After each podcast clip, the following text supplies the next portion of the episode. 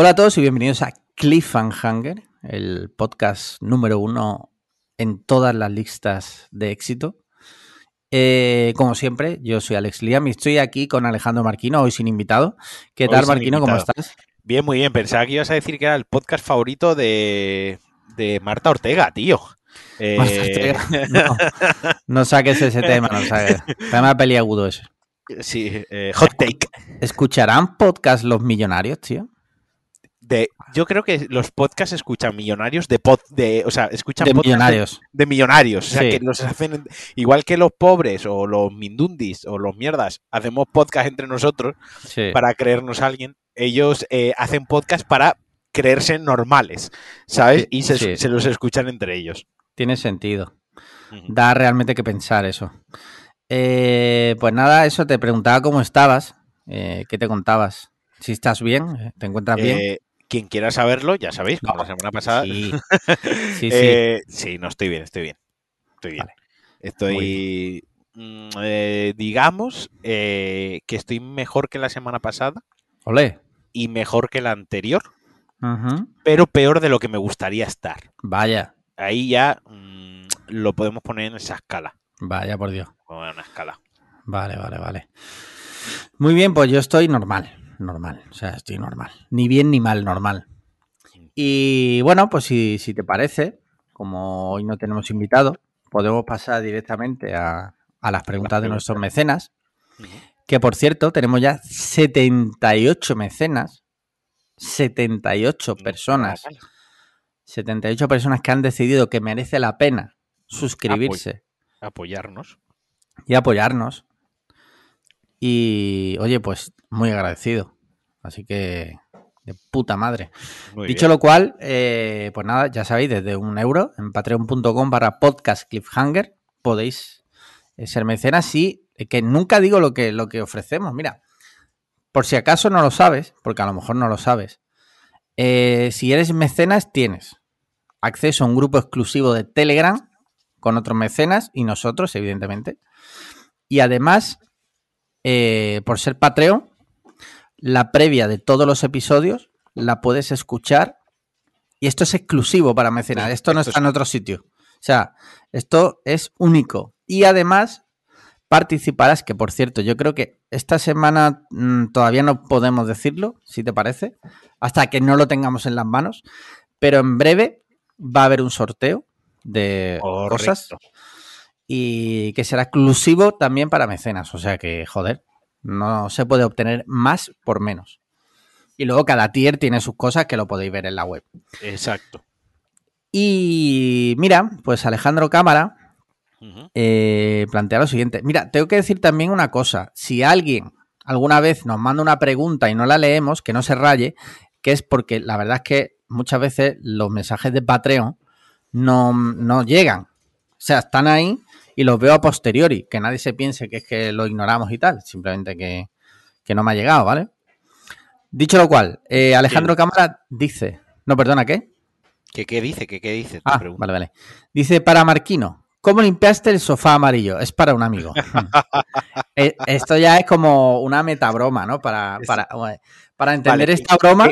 Exacto. Para extender esta broma, esta pregunta que voy a responder, se tienen que ir y a escuchar el último episodio de Churros y Chocolate, donde Sí. cu- se cuenta, donde Matías y Sandra, Sandra y Matías, Cucutras y Matías S. Zavia, cuentan qué le pasó a mi sofá eh, prohibido, mi sofá amarillo. Yo tengo un sillón, una butaca individual, Sí. amarilla, muy bonita, muy chula, que es mi sillón, mi butaca de tomarme mi copa de whisky los sábados por la noche viendo una peli. O sea, Vale. es mi, mi sillón mm, que ni siquiera lo gasto todos los días. O sea, es para Sí. momentos especiales. Pues le pasó algo y tuve que limpiar la, la- la tapicería. ¿Tú lo has oído? Eh, no lo he oído aún, pero conozco la historia que la contó en primera mano la persona involucrada. Involucrada. Sí. Eh, pues lo que hice fue, lo primero de todo, eh, Alejandro Cámara Winger, actuar con rapidez. Lo primero es que eh, es una situación de extrema, de extrema urgencia, de vida o muerte casi, o sea, no puedes dudar qué hago, qué cojo, qué producto le he hecho, esto es... No, no hay que dudar. O sea, lo primero de todo es sacar la funda, sacar la funda y evaluar eh, los daños hasta dónde han llegado. Si han llegado hasta la espuma mm, y lo que es el acolchado, ahí tienes un problema más grande porque ese es un material más fibroso que absorba mejor eh, los olores, los colores, la sustancia en general, pero no fue el caso porque el sofá, la tapicería que lleva, lleva dentro como una funda protectora, llevas doble... ¿Sabes? No sé si me explico. Lleva lo que es el tapizado y otra funda. Así que una vez con eso, eh, procedí, lo primero son unas gotitas de Fairy con agua tibia, porque mi abuela todo lo arreglaba con Fairy, así que yo me dejo, y le di muy suavecito, con muy poca agua, para generar espuma, lo que digamos sería como un lavado en seco. Una vez tenía la espuma, ya me fui a la lavadora.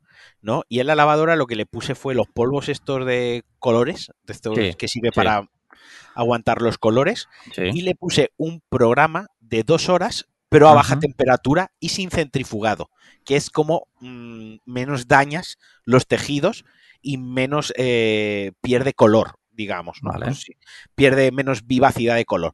Cuando ya lo tenía, lo que hice fue mm, dentro de la lavadora eh, estrujarlo bien para que tirase todo el agua que tenía, porque no se centrifugó, no le puse el centrifugado, por lo tanto estaba empapadísimo, y lo tendí en oscuridad, porque cuando la ropa está recién lavada y le da el sol directamente, eso quema los colores. Eso es lo que más destroza los tejidos, la ropa, el textil en general. Así que lo tendí en oscuridad. Lo tuve dos días tendido en oscuridad y ya está perfecto, como nuevo. Joder, qué bien, qué bien, qué bien. Vale. Yo, conociendo la historia, yo lo hubiera quemado, ¿vale? Pero eso, eso, eso, soy yo. Esa es tu opinión. Esa es mi opinión. Sí. sí. Eh, muy bien, dice el Moreno Baila. Dice, hola, balones de oro. Una semana más, gracias, a, eh, gracias por el programa y los buenos ratos que nos dais. Ahí va otra preguntita distendida del cuestionario para enamorarnos. ¿Tenéis una conarzonada acerca de cómo vais a morir? Un saludo y Turpín, hijo de puta. Hostia, eh, yo no, yo no sé, no sé. Yo creo que sí. ¿Sí? Yo creo que va a ser, o sea, yo creo que va a ser algo de salud. O sea, algo de salud de plan el corazón porque ya tengo problemas eh, a mi corta edad, bueno, ya no tan corta, estoy casi al 50% de mi esperanza de vida. Sí. Eh, ya estoy con problemillas y tal, y bueno, no sé, y, por, antecedentes familiares y demás. Eh, mi abuelo sufrió mucho del corazón, eh, marcapasos, infartos, historias, esto, lo otro. Sí, que tienes, tienes ¿cómo se dice la palabra? Mi padre ha habido, ha habido antecedentes familiares. Sí, eso, antecedentes. Eh, mi padre ha tenido algún sustillo y tal. Entonces me, huelo, me huelo que era palmo de eso, tío. No sé por qué. Bueno, ojalá que no y que te mueras de viejo. Bueno, sí. Yo ya te digo, no tengo ningún palpito, o sea, no, no sé. No sé qué, cómo será, solo espero que sea. Yo creo que a ti te matan. ¿Sí? Yo creo que a ti te matan. No sé. Yo tengo esa vibra, yo tengo esa vibra y a ti te matan. A Ese ti palpitón a ti te pegan tres puñalas por la espalda en algún momento. Casi que prefiero un tiro en la frente y que sea como súper rápido, porque por puñaladas puede estar horas ahí muriendo pero eh, muy a tu pesar, porque yo sé que a ti te encantaría que viviésemos en, tu país favorito, es América, Estados, América. Norteamérica, Estados Unidos, pero vivimos en un país objetivamente mejor que es España, en el que es más difícil que te peguen tiros, más probable que te peguen navajazos que te peguen tiros. Aunque, aunque cuidado, hoy he salido una noticia esta del ciclista que iba en una batida de cuatro cazadores y se pensaron que era un conejo, se giraron y le empezaron a pegar escopetazos de 100 perdigones, o sea, toda la espalda llena, parece un colador el chaval, ¿sabes? Hostia puta. Sí, sí, está vivo, no le ha pasado nada grave, más allá de todas las heridas superficiales, pero ningún órgano, estaba a cierta distancia. Eh, ningún órgano, ni ha perdido ningún ojo, ninguna oreja, ningún dedo, nada así, pero toda la espalda como un colador. Joder, qué susto, tío. Madre mía. Te imaginas con tu bicicleta tranquilamente y de repente te, crujan a, escopetazos cuatro cazadores. Sí, sí, sí. Qué fuerte. Eh, mira, Adrián dice: Hola, espero que estéis bien. ¿Qué os parece el estado de las escenas de acción en el cine actual? ¿Creéis que han perdido valor debido a la alta calidad de los efectos especiales digitales? Me refiero a que hace 20 años veíamos a Orlando Bloom patinar por un animal de mentira y daba daba al ojo, pero hoy se podría hacer bien sin esfuerzo ni riesgo con un muy buen resultado. Y eso a mí me llega a aburrir, porque al final me resulta más emocionante un puñetazo dado de verdad o una caída real bien ejecutada que, por ejemplo, lo del submarino de Fast and Furious. Un abrazo fuerte. Pues mira, te diría que en cierto modo estoy de acuerdo con Adrián. Yo estoy de acuerdo con, Adrián, ¿eh? O sea, los eh, efectos prácticos siguen molando mucho Siguen siendo mejor y, eso, por ejemplo, en, yo por ejemplo en The Right, ¿no?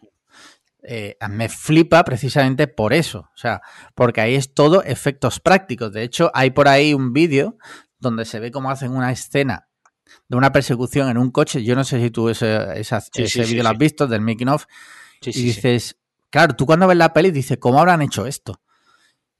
a día pues de hoy, claro, en Hollywood te lo hacen todo en CGI y eh, súper realista, todo lo que tú quieras, pero te da la sensación como de que mm, no me convence. Sin embargo, ves esta escena y ves cómo la han hecho y dices, mm, o sea, mm, un aplauso a este tío, porque no solo por, por el pensar en la imagen, el, en, pensar en la escena y planearla, sino la ejecución, es que es perfecta. A ver, sé que tiene efectos especiales a, cascoporro y no, es, no es exactamente lo mismo, salvando la distancia. Pero cuando acá, hablábamos el otro día de Chanchino, Sanchino, sí. como coño se llame, eh, lo que te decía es que una cosa que me gustaba es que había bastante artes marciales. Sí.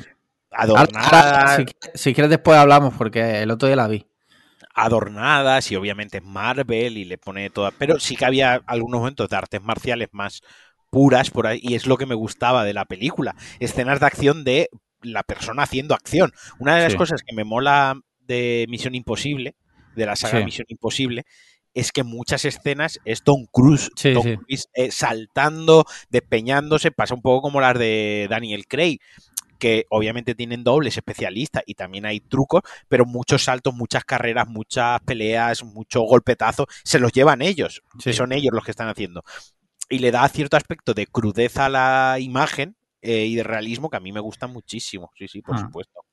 Sí, sí, sí.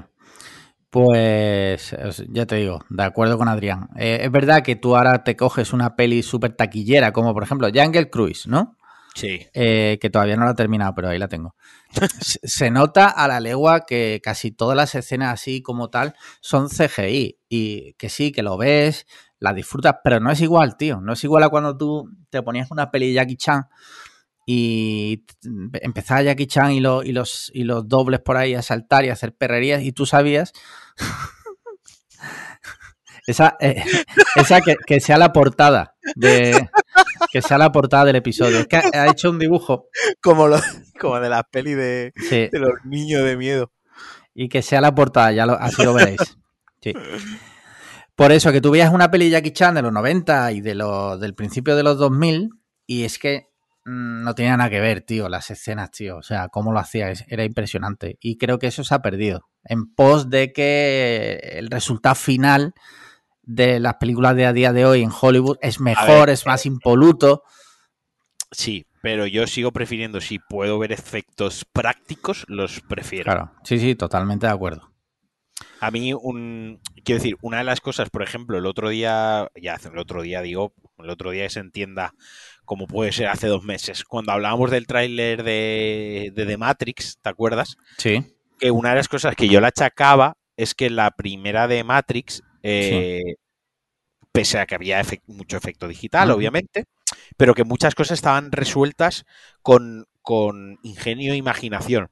Creo que cuando un creador, yo no soy creador, ni nunca voy a tener ese talento ni esa oportunidad. Hombre, eres creador de podcast. Bueno, sí, pero cuando llegas a una limitación técnica, ¿no? Sí.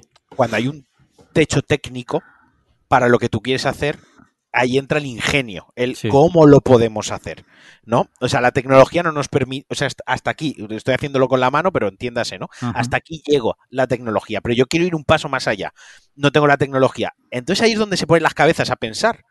Ahí es donde salen cosas chulas como de Matrix, eh, la primera, que obviamente no inventó nada, que había cosas que ya se había utilizado en otras películas, en otros medios, eso está ahí, pero sí que es cierto que, bueno, tuvieron que usar el ingenio de cómo adaptarlo, como, y ahí es cuando se superan esas barreras y cuando realmente creas eh, creas piezas culturales, me da igual que sean música, cine, series, lo que sea, inamovibles en el tiempo. Y pongo otro ejemplo, Jurassic Park, la primera. que usa animatronics, con algo de CGI muy adelantado a su tiempo, con mucho juego de cámara y con otra vez un genio eh, dando más de sí, o sea, viendo cómo solucionar o cómo salvar esas, esas deficiencias técnicas o de tecnología que en ese momento no las tienen, para hacer algo que a día de hoy, tú cuando ves el tiranosaurio Rex y tal, mola más que, lo, que las películas de Jurassic World, o sea, canta menos, pero porque está ahí, es real, se juega con la iluminación, se juega con otras cosas. Pero es que estamos hablando de Spielberg, que recordemos que Spielberg, gracias a uno de nuestros oyentes, es, es también oyente de Cliffhanger. Claro. Iba, iba a poner, iba a poner otro ejemplo, pero el otro ejemplo que me viene a la cabeza otra vez es Spielberg, que por eso es un genio. Es que es, un puto genio. Es que es otra vez tiburón. O sea, en tiburón también las limitaciones técnicas, ahí hay menos CGI todavía, le hicieron pensar pues dónde colocar la cámara, cómo subir el bicho, la maqueta, o sea, el, monigote, ¿no? El, el, animatrónico, lo que estuviesen usando en ese momento. Y eso lo notas, tío. O sea, se nota. Se nota que no envejecen igual las cosas. Sí. Sí. Y, tú fíjate si también hizo, hizo Tiburón, que a día de hoy sigue habiendo gente totalmente eh, como tú, que desarrolló talasofobia y, miedo a bañarse, porque esa puta película eh, metió en el, en el ADN de la gente el terror. Ah, y si viene un tiburón. Sí, sí, no, nos metió en la cabeza que los tiburones son malos per se, cosa que es totalmente falsa. Como, y además, eh, como bien sabes, sería más fácil sobrevivir a un tiburón que a un león. Bueno, esa es tu opinión.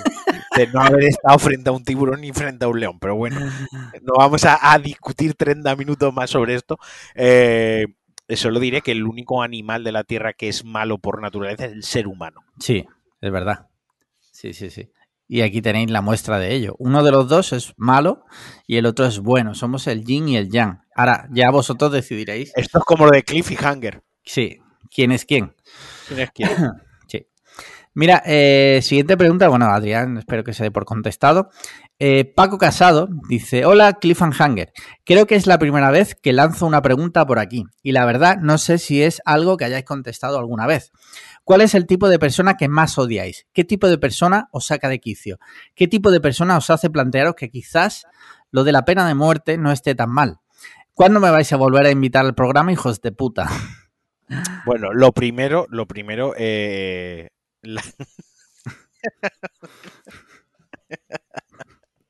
Iba a decir una tontería. Eh, ¿Qué tipo de persona es la que más odias tú? Eh, a ver, yo mm, odiar, odiar, odiar, creo que no odio a ningún tipo de persona, pero sí hay personas que me sacan muchísimo de mis casillas. Por ejemplo, eh, la gente que lo ve todo muy fácil. ¿Vale? Yo por mi, trabajo y tal, o incluso relaciones, gente que todo es muy fácil. No, pero es que eso es, sí, vale, vale, sí, sí, sí, estamos de acuerdo, ¿vale? Hazlo tú, hazlo tú, tan sencillo es hazlo tú, ¿sabes? Sí, sí, sí, sí. sí. Sobre el papel es todo muy fácil, pero normalmente es gente, en mi opinión, bastante ignorante que eh, se se sobreestima a sí misma y sus capacidades y mm, creo que son incapaces de ver muchas veces la gravedad del asunto que quieren acometer. No sé si me explico. Sí, sí, totalmente, totalmente. Es, yo creo que ese es el que más me saca de mis casillas, el que más. A ver, hay que eh, diferenciar lo que es una cosa de que te saque las casillas, de tus casillas, con la gente que, el, tipo de persona que, que odia. que muera. Que quieres que muera o detestas o no la quieres cerca. Los pederastas. No creo que la pregunta vaya por ahí, pero venga, va, aceptamos, aceptamos. Eh, eh, esto es una respuesta sobreactuada. Tampoco os la toméis a mal. ¿Vale? Eh, yo, por ejemplo, gente que me saca de quicio. Sí. A mí me saca de, de quicio muchísimo, muchísimo la gente extremadamente optimista. Yo tengo un problema. Sí, también, también, también. A mí la gente extremadamente optimista me saca de... No digo que los odie, que me parezca... O sea, ojalá yo tener una visión tan optimista de la vida, pero no la tengo y yo soy más pesimista, soy cínico a veces y tal. Entonces, eh, ¿cómo que esa gente me carga, me, me, no, no, llego a, a una onda de, de, entendimiento. Luego, gente que odie y a la que le desee la pena capital, ¿no? Eh, que ojalá mueran con la variante nueva de, del coronavirus. Sí. Eh, la, gente, la gente altiva, lo que no puedo con la gente altiva. La gente sí, que se cree mejor que otros por su posición social, económica o porque tienen una cualidad que especial en su cabeza, porque igual luego una persona normal y corriente, pero en su cabeza se cree que es súper especial y por eso trata de manera despectiva, distante uh -huh. o menosprecia a otra gente, con esa gente sí que no puede. Esa gente es de la que yo cogería el bolivic y se lo clavaría en la tráquea y haría así con la palma y se lo hundiría bien. Sí. ¿Sabes? Esa es la gente que más odio. Sacarme quicio la gente extremadamente optimista y odiar a, los, a la gente altiva, tío. Lo, uf, no puedo con eso. Sí, sí. Sí, es verdad. Yo la gente altiva también no me gusta. No me gusta. Eh, me desespera, sí. Obviamente yo también quiero que se mueran los pederastas, por supuesto. O sea, ah, vale, vale, no. Me parece que los que eh, tú, lo, tú, les deseas lo peor, yo igual me quiero hasta hacer su amigo. No, no, no, no. O sea... Los pederastas y los terroristas de Al-Qaeda, ¿no? Son como claro, de lo peorcito. Claro. Bueno, los terroristas de Al-Qaeda no lo sé, pero los pederastas seguro. Sí, sí, sí. Muy bien, yo creo que con esto ya, Paco, eh, bueno, y lo de que cuándo vas a volver, pues supongo que, hombre, ya en este 2021 no creo porque quedan pocos episodios, pero para el 2022 vas a ser, venga, uno de vamos los a, Vamos a dar la vuelta. Paco, ¿cuándo quieres volver? Porque lo que no cuenta Paco, sí. pregunta cuándo quiere volver. Lo que no ha contado Paco la pregunta es que las tres veces que, o dos veces que ha venido, tres, tres creo que ha venido, tres, sí, si no me equivoco. Eh, teníamos que decírselo con tiempo para que se organizase. Entonces, Paco, sí. ¿cuándo quieres venir? Te devolvemos la pregunta. ¿Cuándo quieres venir? Exacto. Cuando tú quieras, estás más que invitado, que es que parece mentira, que nosotros estamos siempre abiertos a, a gente, sobre todo gente que ya ha venido. Claro, gente que ya sabemos que no es taradita. Sí. eh, pues muy bien, mira, última pregunta ya, según veo, que nadie se enfade si ha mandado una pregunta y no la ha leído, repito, que la vuelvo a mandar, ¿vale? Que puede ser que es que no me haya aparecido en el panel, ¿vale? Eh, hola, Scorpios. Ah, pues mira, sí, porque yo soy Scorpio. Dice, bueno, perdón, David Mateo Bustamante, ¿vale? Hace la pregunta. ¿Qué preferiríais? ¿Escuchar durante 48 horas seguidas canciones de los Beatles? ¿O ver durante 48 horas seguidas partidos de la NFL? Además, si al leer la pregunta, si al leer mi pregunta, el Lian ha hecho un comentario confundiendo doctor con médico, tiene que estar las 48 horas con Echenique. No, no. Eh, hombre, yo prefiero escuchar los Beatles, tío, a ver la puta NFL. Eh, yo no. Yo prefiero no, ver la NFL. ¿La NFL? Por, sí, por un motivo. Porque igual me duermo en algún momento las 48 horas, veo como una media vale. cabezadita, o me ensueño, ¿no? Como que puedo, él ha dicho verla, pues estoy sí. bien, pero mi mente puede estar en otro plano, en otra dimensión. Sin claro. embargo, con los Beatles me taladrarían los oídos y, y, no me dejarían pensar en otra cosa, en medio evadirme, en medio relajarme, en medio pegar una, una siestecilla estas que no acabas de cerrar los ojos, ¿sabes? A duerme vela, ¿no? Que se dice. Exacto, exacto. Que eso con la NFL me puedo hacer así, puedo como medio disimular, no, no estaba despierto. O sea, pero con los Beatles ahí gritando, ¡ah! los, los, ruiditos, estos, las vocecitas que pone y la bandurria por detrás y todo, no podría, ¿no? Sí, sí, sí. O sea, no. Pues mira, yo, eh, hablando de, no sé si esto lo he llegado a comentar en el podcast alguna vez, cuando estuve en Florida, una de las veces, eh, me llevaron mis primos a ver un partido de la NFL, que eran sí. los Tampa Buccaneers contra otro equipo que ni puta idea, vale, la verdad, sea dicha. Eh, te voy a decir una cosa, o sea, estuvo guay la experiencia, pero, pero no repites. No repito, tío, o sea, eh, está guay porque el ambiente está guay, es, es una experiencia, para, sobre todo para alguien que viene de otro país, pero se hizo largo aquello, ¿eh? Bueno, y ya no te digo paloma, o sea... Es, puti, es, que eso es un putísimo coñazo, esto es sí. como... Es que, claro, esto es como lo del fútbol, ¿no? Sí. Como yo lo, vi, yo lo he vivido en casa, Sandra, a Sandra no le gusta el fútbol. Sí. Ya he entendido, o sea, yo ya he asumido, por supuesto, antes de incluso empezar la relación, a ella nunca le iba a gustar el fútbol como tal. Uh -huh. De hecho, yo lo respeto y en casa no. Pero cuando, por ejemplo, se jugó el Mundial de España, sí. el Mundial, la última... La, Euro, la Eurocopa. La Eurocopa, eh, a Sandra le moló, se emocionó, vivía los partidos y tal obviamente, esto es como, claro, la NFL, si es la final de la Super Bowl con los claro. Patriots y los su puta madre. Y los ¿no? cliffhangers. Y el, y el, Tom Bardi, Brady. este, Brady aquí guapetón de América y todo el espectáculo, pues ay, claro que mola, obviamente, pero sí, es como si luego te pone un partido el, el Real Murcia contra el Albacete. Sí, sí, Eso no hay quien lo aguante, eso no Mm. hay quien lo aguante, ¿no? Que era un poco lo de la Superliga y tal, ¿no? Eh, pues obviamente la NFL sí hay 3, 4, 5, 6 partidos, 10, 12 al año que molan, son entretenidos porque el nivel es tan alto de esa competición con esos equipos que van Sí. a estar todo el rato pasando cosas súper emocionantes. Pero luego, si es un partido como el que tú comentas, ¿no? Sí. Pues yo qué sé, a lo mejor ese día, yo qué sé, ¿sabes? Yo fui a un partido eh, de los Knicks Sí. en Nueva York. Hombre, y me lo pasé bien. Era la a mí sí que me gusta la NBA. Es la primera vez que yo estaba en un Mm. pabellón de la NBA, en un partido de NBA con los Knicks, bla, bla, bla, bla. Pero ni siquiera salieron los mejores jugadores. O sea, ni siquiera era uno de los partidos top, top. El estadio, el pabellón, estaba parcialmente vacío. Estaría Sí. pues, al 70%, digamos, ¿no? Y pese a que había ambientazo, se notaba que era un partido regular, por así Ajá. Y me lo pasé muy bien, pero yo entendí también que me lo pasaba más bien por el hecho de estar allí, lo que tú comentabas, de ser un extranjero que está viviendo eso, que lo ha visto en la televisión, te has empapado de esa cultura durante muchos años a través del cine, de la televisión y demás, y de la publicidad, y lo estás viendo en persona. Eso es un upgrade y eso es un plus guapísimo. Sí. Ahora, luego, como espectáculo deportivo, pues obviamente pues era un partido que no estaba ahí al, al- al nivel de unos Sí, sí, sí. playoffs y- y demás. Sí. En fin, dicho lo cual, yo prefiero los Beatles. La verdad. Que Yo- además es el mejor grupo de la historia, ¿no?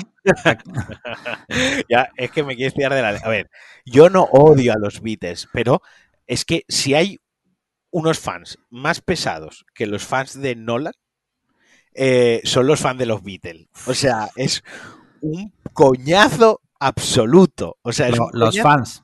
Los fans, tío. O sea, los- es el momento que tú, tú no hace falta que digas que odias a los Beatles, en plan, ojalá, yo qué sé, ¿sabes? Hubiesen muerto todos mucho antes, ¿no? Eh, no hace falta que digas una barbaridad así, en plan, "Ah, era una. Simplemente que digas, no me gusta, o digas, me aburren, ¿vale? Que es, creo, una crítica totalmente lícita, loable, y en la que no faltas el respeto a nadie. No, no es como, oh, ¿te gusta tener? me das puta mierda si las películas de Nolan son para idiotas. Ahí, ahí lo entiendo, ¿no? Que te puedes sentir agraviado por mi opinión. Pero Sí. que yo diga, eh, los Beatles no los, no los puedo escuchar porque pasadas dos o tres canciones se me hacen harto repetitivo y me taladran la oreja, no puedo, no puedo, no me gusta, me parecen aburridos, me parecen repetitivos. Yo qué sé, tío, ya está. O sea, si a ti, si tú los disfrutas, a topísimo con los Beatles. Vamos, reviéntate la cabeza a escuchar eh, Yesterday, si te da la gana. Pero también respeta que a mí no me gusten. Y no, yo no soy más tonto, no entiendo menos, ni tal, simplemente porque no me gusten. Porque la música, hay ciertos factores psicológicos, mentales y de predisposición, que hay ciertos ritmos, ciertos sonidos que te producen una sensación más agradable, hay sonidos que te producen una sensación más desagradable, ciertos ritmos, ciertos tonos que no soportas y otros que sí. Vale. Eso para empezar, eso para empezar. Y los segundos que no me gustan, lo siento, o sea, o no me... Ya te digo, si me pones una canción suelta, yo qué sé, hasta alguna te la tarareo, pero por cultura popular, ¿no? Y obviamente reconozco que han tenido un impacto y que hay un género, hay un género, el, el pop rock, por así decirlo, y que, que sí, que obviamente marcaron unas bases y, y marcaron un, lo que sería una estela de grupos eh, influenciados y que han bebido de ellos. Algunos para mí que los superan, que eso es otra, que alguien cree un precedente o que cambie un haga un punto de inflexión en, en algo en concreto, no quiere decir que lo que venga detrás vaya a ser siempre peor que ese punto de inflexión. Eh, no, de hecho, ejemplo, según la teoría Ingeru, siempre es mejor. Según la teoría de Ingeru. Lo que pasa es que Ingeru cae ya en unas contradicciones. Tiene, tiene una panocha mental el chaval que yo no sé cómo puede dormir por las noches. Porque lo mismo te dice que lo más nuevo es lo mejor, como que se pone ya a defender los Beatles como lo- el mejor Lo grupo de la historia. No, eh, perdona, los grupos que han venido después, la música que ha venido después, por tu, por tu regla del cine, es mejor. De hecho, hasta los caños, en su momento, cuando salió los caños, era Claro. mejor que los Beatles por el mero hecho de haber salido después. Ahí está. O Andy Pimpinela. Lucas, Pimpinela. Camela. tío, eh, para mí, Melendi es como los Beatles. Escucha una canción y son todas iguales. Yo qué sé. Muy duro eso, ¿eh? Pero cada cual, o hoy decían en el grupo Fito Fitipaldi, por, por- como los Beatles, que escuchas una y las has escuchado todas. No Yo sé, no, sé. no estoy de acuerdo, pero tampoco pasa nada. O sea, yo respeto los gustos musicales ajenos. No pasa nada. Tampoco soy un melómano. Simplemente, yo, a mí sí me gustan mucho los Beatles y sí que creo que sentaron las bases de lo que es la música, eh, la música pop rock moderna. Eso yo no te lo voy a discutir. Ya, ya, pero que yo reconozca eso no significa que me tenga por qué gustar. Sí, sí, Son dos cosas diferentes, ¿no? Se puede reconocer la importancia de algo y que no te guste. sí, sí, está claro. Mira, eh, pues nada, ya no hay más preguntas. Eh, Pero hay que decir, fueron los Beatles los que dijeron, eh, somos más conocidos que Dios. ¿No? Puede ser. Es que Vamos eso, el, el tipo de afirmaciones que luego son todos fake. Somos, eh, somos populares que Jesús. Eso dijo, dijeron los Beatles. John Lennon lo dijo el 4 de marzo de 1966 en diálogo con una joven periodista, eh, Maureen Clive, amiga de los Beatles, que trabajaba en el Evening London Standard. Nosotros somos más populares que Jesús. A ver, ¿cómo hay que estar de chalao? De, ¿cómo, cómo hay que estar de, mal Hombre, de la cabeza para decir que eres más popular que Jesús? John. Lennon. Más popular que Jesús no hay nadie. No, no, eso ya. O sea, por Jesús la gente se lleva matando siglos. Sí. Y sin embargo, a él lo mataron, a John Y Lennon. claro, y a Jesús también. Sí, también. Pues, oye, igual no iba tan desencaminado John Lennon. O sea, yo lo siento, es que, tío, eh, está flipado. Pues nada, con esto finiquitamos las cuestiones que nos habéis mandado. Eh, ya sabéis, eh, podéis mandarlas siempre. O sea, no esperéis a que yo. Oye, esto va solo a los mecenas, porque son los que pueden mandar preguntas. No esperéis a que yo os las pida, los podéis mandar cuando queráis y yo los leo cuando, cuando estemos Claro, aquí en la que, grabación. a ver, las preguntas, entended que las preguntas nos hacen gran parte del programa. Sí, Media hora, por ejemplo, hoy, el primer bloque. No pretendéis que además nosotros os recordemos que nos Sí. hagáis medio programa. Es, Claro. que lo- es que yo no tengo por qué ir detrás de la gente para que me haga mi trabajo. O sea, ya doy por sentado que lo tienen que hacer en, en su momento y forma, ¿no? es que es muy heavy, la gente es muy heavy. Pero bueno. Es que, claro. Eh, mira, pasamos, si te, si te parece, ya los temas que tengo por aquí. No sin antes leerte un tuit del programa Todo es Mentira, de Risto Mejide, en 4, Vamos bien. que dice, Todo es verdad, que es el programa que tiene por las noches, analizará mañana el caso de la muerte de Mario Biondo. La fiscalía se resiste a cerrar el caso por anomalías en la segunda autopsia. Se realizó con restos del cuerpo de otra persona. Y ahora tú a lo mejor o algún oyente dice, pero ¿quién cojones es Mario Biondo? Bueno, Mario Biondo es el, el- el hombre que se mató, que era el, el marido de, de la del Sony Xperia. Ah, vale. ¿Cómo, cómo se llama esta mujer? De, de Ra- de Raquel. De Raquel Sánchez Silva. Que tú sabes que hay en Internet siempre ha habido una fuerte eh, corriente de pensamiento de decir, y esto es, no digo que nosotros lo pensemos, ¿vale? Simplemente me hago eco de las voces que hay en Internet que consideran que Raquel Sánchez Silva pudiera estar implicada, ¿vale? Yo lo creo. ¿Que lo crees? Yo sí. Joder, estaba yo, he, he hecho un disclaimer para que no nos metan un puro. No, ojo, ojo, ojo, no. No nos comete un puro porque yo he dicho que yo lo creo. Yo no he acusado a nadie. Dicho, lo creo. Pero como creo la virgencita, yo qué sé. El caso es que, en fin, a ver qué pasa, ¿no? A mí todas estas cosas me también- encantan. Y tú también lo crees. Porque a ti el morbo de estas cosas te encanta. Hombre, claro, claro. Yo siempre espero que ante cualquier caso, yo, está feo lo que voy a decir, ¿vale? Te- Tenga el Pero- giro más repugnante posible. Siempre, siempre. Yo veo en la tele, eh, desaparece eh, una madre con las niñas y en mi mente, o sea, en el fondo no quiero que pase nada malo, ¿vale? No lo quiero, pero en el fondo, también muy en el fondo digo, bueno, si pasa algo malo, Las noticias. sí, Ha desaparecido el niño Julen. Alex Liam, ojalá esté en el fondo un pozo. sí. No, en su momento dije, ojalá no esté. Y es como, guau, chaval, ¿qué ha pasado aquí? ¿Sabes? El niño no estaba. Yo era de los que pensaba que el niño no estaba dentro del pozo. ¿Vale? Y que, bueno, yo pensé cosas muy feas que no voy a relatar a continuación. Pero sí, sí, yo soy de esa mente. La verdad, lo reconozco. Mira, tengo por aquí temitas, temitas interesantes, pero si te parece, antes de nada, Black Friday, que fue el otro día. Sí. eh, que a la gente siempre le gusta que comentemos si hemos pillado algo, si no. ¿Tú has pillado algo? No he pillado nada. Nada Cero. de nada de nada. Cero. No, Muy bien. Cero. Mira, mira, igual que a veces, aquí vamos a. Bueno, ¿qué has pillado tú? Y ahora hago yo mi, mi Mira.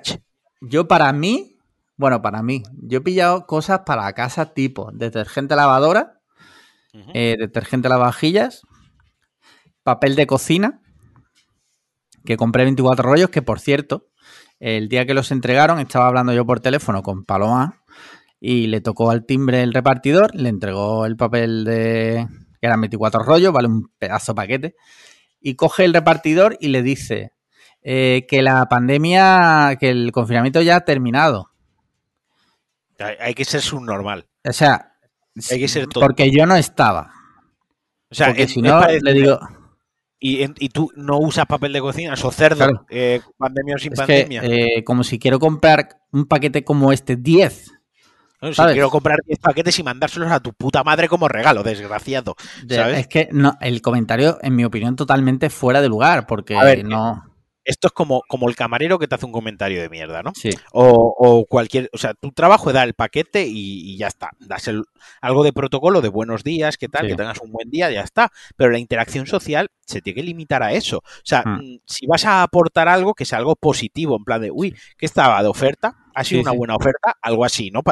Si, quieres, si eres de ese tipo de personalidad que también nos saca de quicio y los mataríamos, que son los simpatiquitos, los Sí. simpatiquitos, que siempre tienen que ser simpáticos. No hace falta ser simpático siempre, gente. No hace con falta que seas Con- eh, con que seas cordial. educado, con que seas educado, ya está. Simpatía y educación no siempre van de la mano. Es más, la gente que fuerza a ser simpática suele ser maleducada y suele tocar los cojones y se suelen ganar puñaladas, aunque luego no Sí. se las den. En Minecraft se las llevan todas, ¿vale? Entonces, mm, una cosa es educado, otra es simpático, otra es un soplapolla. Este eh, tenía un poco de simpático, nivel soplapollas. Sí. El caso de eso, pillé eso y luego regalos para cosas de familia y demás. Que nosotros aprovechamos muchas veces el Black Friday para eso, porque tiene buenos precios. Pero yo, como para mí, de forma hedonista, no me he comprado nada. O sea, cosas para el bien común de la casa y tal. Qué bonito. Yo iba a decir que, igual que aquí un día, os lo hemos dicho un par de veces, eh, que está bien cuando te preguntan ¿qué tal estás? Si no estás bien, decir no estoy bien. No pasa nada. Está, está, Claro, claro. está bien no estar bien. ¿no? Eh, como la expresión en inglés, que tú la dices, It's Mejor- okay not to be okay. ¿vale? Pues de la misma manera, si en un momento de tu vida estás sin un puto duro, como en mi caso, se puede decir abiertamente que la gente tiene un reparo a eso del, del carajo. O sea, la gente parece que tiene miedo a que otros sepan que no tiene un puto. Yo no tengo un puto duro. Ahora mismo no me puedo permitir nada en el Black Friday ni en su puta madre. Mm, No porque mis esfuerzos mentales y económicos están dirigidos a un objetivo muy claro que tengo. Entonces, mm, estoy en plan. mm, Que es comprarte un Ferrari. Correcto. Eh, y luego un mono de Papúa. Eh, estoy en modo casi budista, con lo mínimo, ¿sabes? Eh, y ya está, y no pasa nada, pues lo digo, oye, este año que te has comprado nada porque no tengo un putísimo duro. El año que viene, si puedo, me vengaré y me compraré el doble de cosas. Y si no puedo el año que viene tampoco, pues no pasa nada, pues será el tercer año. Pero está bien decirlo, que no pasa nada. Igual que dices que no estás bien, pues hay días mejores y días peores, pues esto es lo mismo. Hay de que te pilla el Black Friday con pasta y hay años que te pilla el Black Friday sin un putísimo duro. Claro. Yo, hombre, yo mm, me quería pillar la tele para la Man Cave, que además había muy buenas ofertas, esto hay que Sí, decirlo. estuvimos viendo. Pero claro, eh, la perra, o sea, entre lo de hoy, lo de la semana pasada y lo de hace tal, o sea, nos ha dejado literalmente la ruina pura. Pero bueno, Pensa- Pensaba que ibas a decir la expresión catalana esta de la perra es la perra, ¿sabes? Ah, la perra es la perra. No, pero y no pasa nada, ya está, pues ya caerá la tele en otro momento, si es que tiene que caer, pero hombre, en su momento lo importante es la perra. Así que no compré cosas, ya te digo, ni la tele ni cosas de, de- nada, nada, nada. Cosas pues para la casa, que de ofertas que sí vienen bien, como es detergente lavadora. Correcto. Mira, eh, tengo más cositas por aquí. Por ejemplo, no sé si viste, eh, viste el otro día que el youtuber Mr. Que es un youtuber americano, que además de youtuber es como, ¿cómo es la palabra esta de gente que tiene mucho dinero y hace cosas por los pobres y por los demás? Hay una palabra, como Bill Gates, es... eh, Eh, eh, como somos mierda, pues no lo sabemos. Sé que, sé que la palabra dices, sé qué palabra dices, pero ahora mismo no me. Filántropo. Filántropo. Me ha salido mente Pues MrBeast es un youtuber que es un poco filántropo porque todo lo que gana prácticamente lo invierte en vídeos de YouTube y sus vídeos de YouTube muchas veces son eh, llamo al repartidor de pizza y le regalo la casa donde está repartiendo la pizza y cosas así, ¿vale? A mí me gusta mucho este youtuber porque hace cosas súper originales y en mi opinión a día de hoy es de los pocos youtubers que hace algo que no es lo de siempre. El caso es que el otro día eh, se viralizó un vídeo que ha sacado en el que organizaba el juego del calamar real, ah, ¿vale? Eh, el tío ha cogido una nave, yo no sé cómo la ha hecho porque es acojonante, o sea, es impresionante lo que ha hecho y ha recreado los escenarios de la, de la serie, tal, o sea, tal cual. Ha montado un, Grand Prix, vaya. Sí, pero recreando los mismos juegos de la serie. ¿Habrá pagado royalties? Eh, no lo sé porque está, está patrocinado el vídeo por Clash, eh, no, Clash Royale o un, juego de esos, o Rumble, no sé qué, un juego de esos que han sido los que han puesto la pasta. Yo me imagino que se habrá cubierto bien las espaldas porque, eh, a ver, que no es un Mindundi, ¿sabes? Me imagino que tendrá un equipo de gente legal que le lleva esas cosas. Vale, el vídeo está chulo, es muy original, ¿vale? Pero eh, hasta ahora, pues nada, ya está, un youtuber que ha hecho un vídeo. El tema está que el otro día un, me llega, leo un tweet de alguien que lo tuitea como cerebro gigante, ¿no? Lo leí, que lo leí, lo leí lo leíste, ¿no? Que era, lo voy a resumir porque ahora mismo no lo tengo a mano, que era el juego del calamar eh, tuvo no sé cuántas mil horas de visionado y tardó 10 años en hacerse. El vídeo del juego del calamar de, de MrBeat tiene más horas de visionado y solo ha tardado en hacerse dos semanas. Eh, las nuevas, eh, las nuevas formas de crear contenido, tal, no sé qué. Como dando a entender que es mejor lo que ha hecho MrBeast que lo del juego del calamar. Y digo yo, vamos a ver. Sin tener en cuenta 70.300 factores, empezando porque el vídeo MrBeat es gratis y ver el juego calamar cuesta 10 euros al mes. Sí. Allá de entrada. Claro, y, claro, yo veía gente que lo retuiteaba en plan de, wow, chaval, eh, soy yo literal, ¿sabes? Y es como, a ver, tío, que sí, que, que, que, muy bien, que perfecto. Los datos, los factores que estás lanzando ahora mismo a través de la red de redes están geniales. Pero, tío, no te das cuenta de algo súper básico. Y es que sin el juego del calamar, algo tan sencillo, sin el juego del calamar no existiría el puto vídeo. Esto es un poco, salvando otra vez las distancias, pero un poco lo que comentábamos la semana pasada del fenómeno Ibai, streamer. que tengo aquí otro tema de Ibai ahora para tratar. Que, sí, que, tienen mérito, que, tienen todo el mérito y, mérito y que tienen trabajo y que tienen tesón y tienen talento. Pero, pero relajémonos, estudiemos, veamos las cosas en, su perspectiva y en su contexto. Porque comparar cosas así a las bravas no es comparar cosas eh, que claramente tú tienes eh, ese tweet iba con una clara intención, como dar a entender que eh, Netflix mal o las viejas formas de crear contenido, como son las series, mal. Vídeos de YouTube, bien, a ver, que yo soy el primero que me encanta, lo he dicho, me encanta MrBeast, me encantan sus vídeos y el del juego del calamar me parece impresionante. Pero, coño, para crear una serie como el juego del calamar, no es como crear simplemente el juego en sí, ¿vale? Eh, intervienen guionistas, eh, directores de fotografía, actores, o sea, es una obra gigantesca. Eh, me, encanta nuestra generación, porque hace seis años. Netflix va a matar la televisión. 2021, ¡ah! Los youtubers van a matar a Netflix, ¿eh? Nunca estamos contentos con. Sí, sí, siempre hay alguien que va a matar a otro alguien. Sí, sí. Sí, sí. Eh, yo qué sé, tío, que sí, que las nuevas formas de crear contenido están de puta madre yo soy el primero que las consume. Pero hay que reivindicar las cosas con sus motivos reales. No te inventes, no te inventes. Eh, se, inventan, o sea, no se inventan. Ha utilizado el método de comparación, que esto es algo muy estudiado. El método de comparación, eh, no sé si lo conoces, se llama mis cojones. Sí, es comparar que a ti te salen los santísimos cojones, que es algo que se ha estudiado mucho en universidades, se ha desarrollado y más, y en la red de redes, en Reddit y en estos sitios ha cogido mucha fuerza. Sí, sí, tal cual. Dicho lo cual, eh, en ningún caso yo estoy, o sea, que nadie interprete que yo estoy en contra de los youtubers, al contrario, o sea, a mí me encanta YouTube. Veo muchísimos vídeos de YouTube, bueno, cada vez menos porque tengo cada vez menos tiempo libre, pero me encanta y los reivindico como eh, una forma totalmente, eh, o sea, alternativa y perfecta para consumir eh, contenido de calidad, porque lo hay.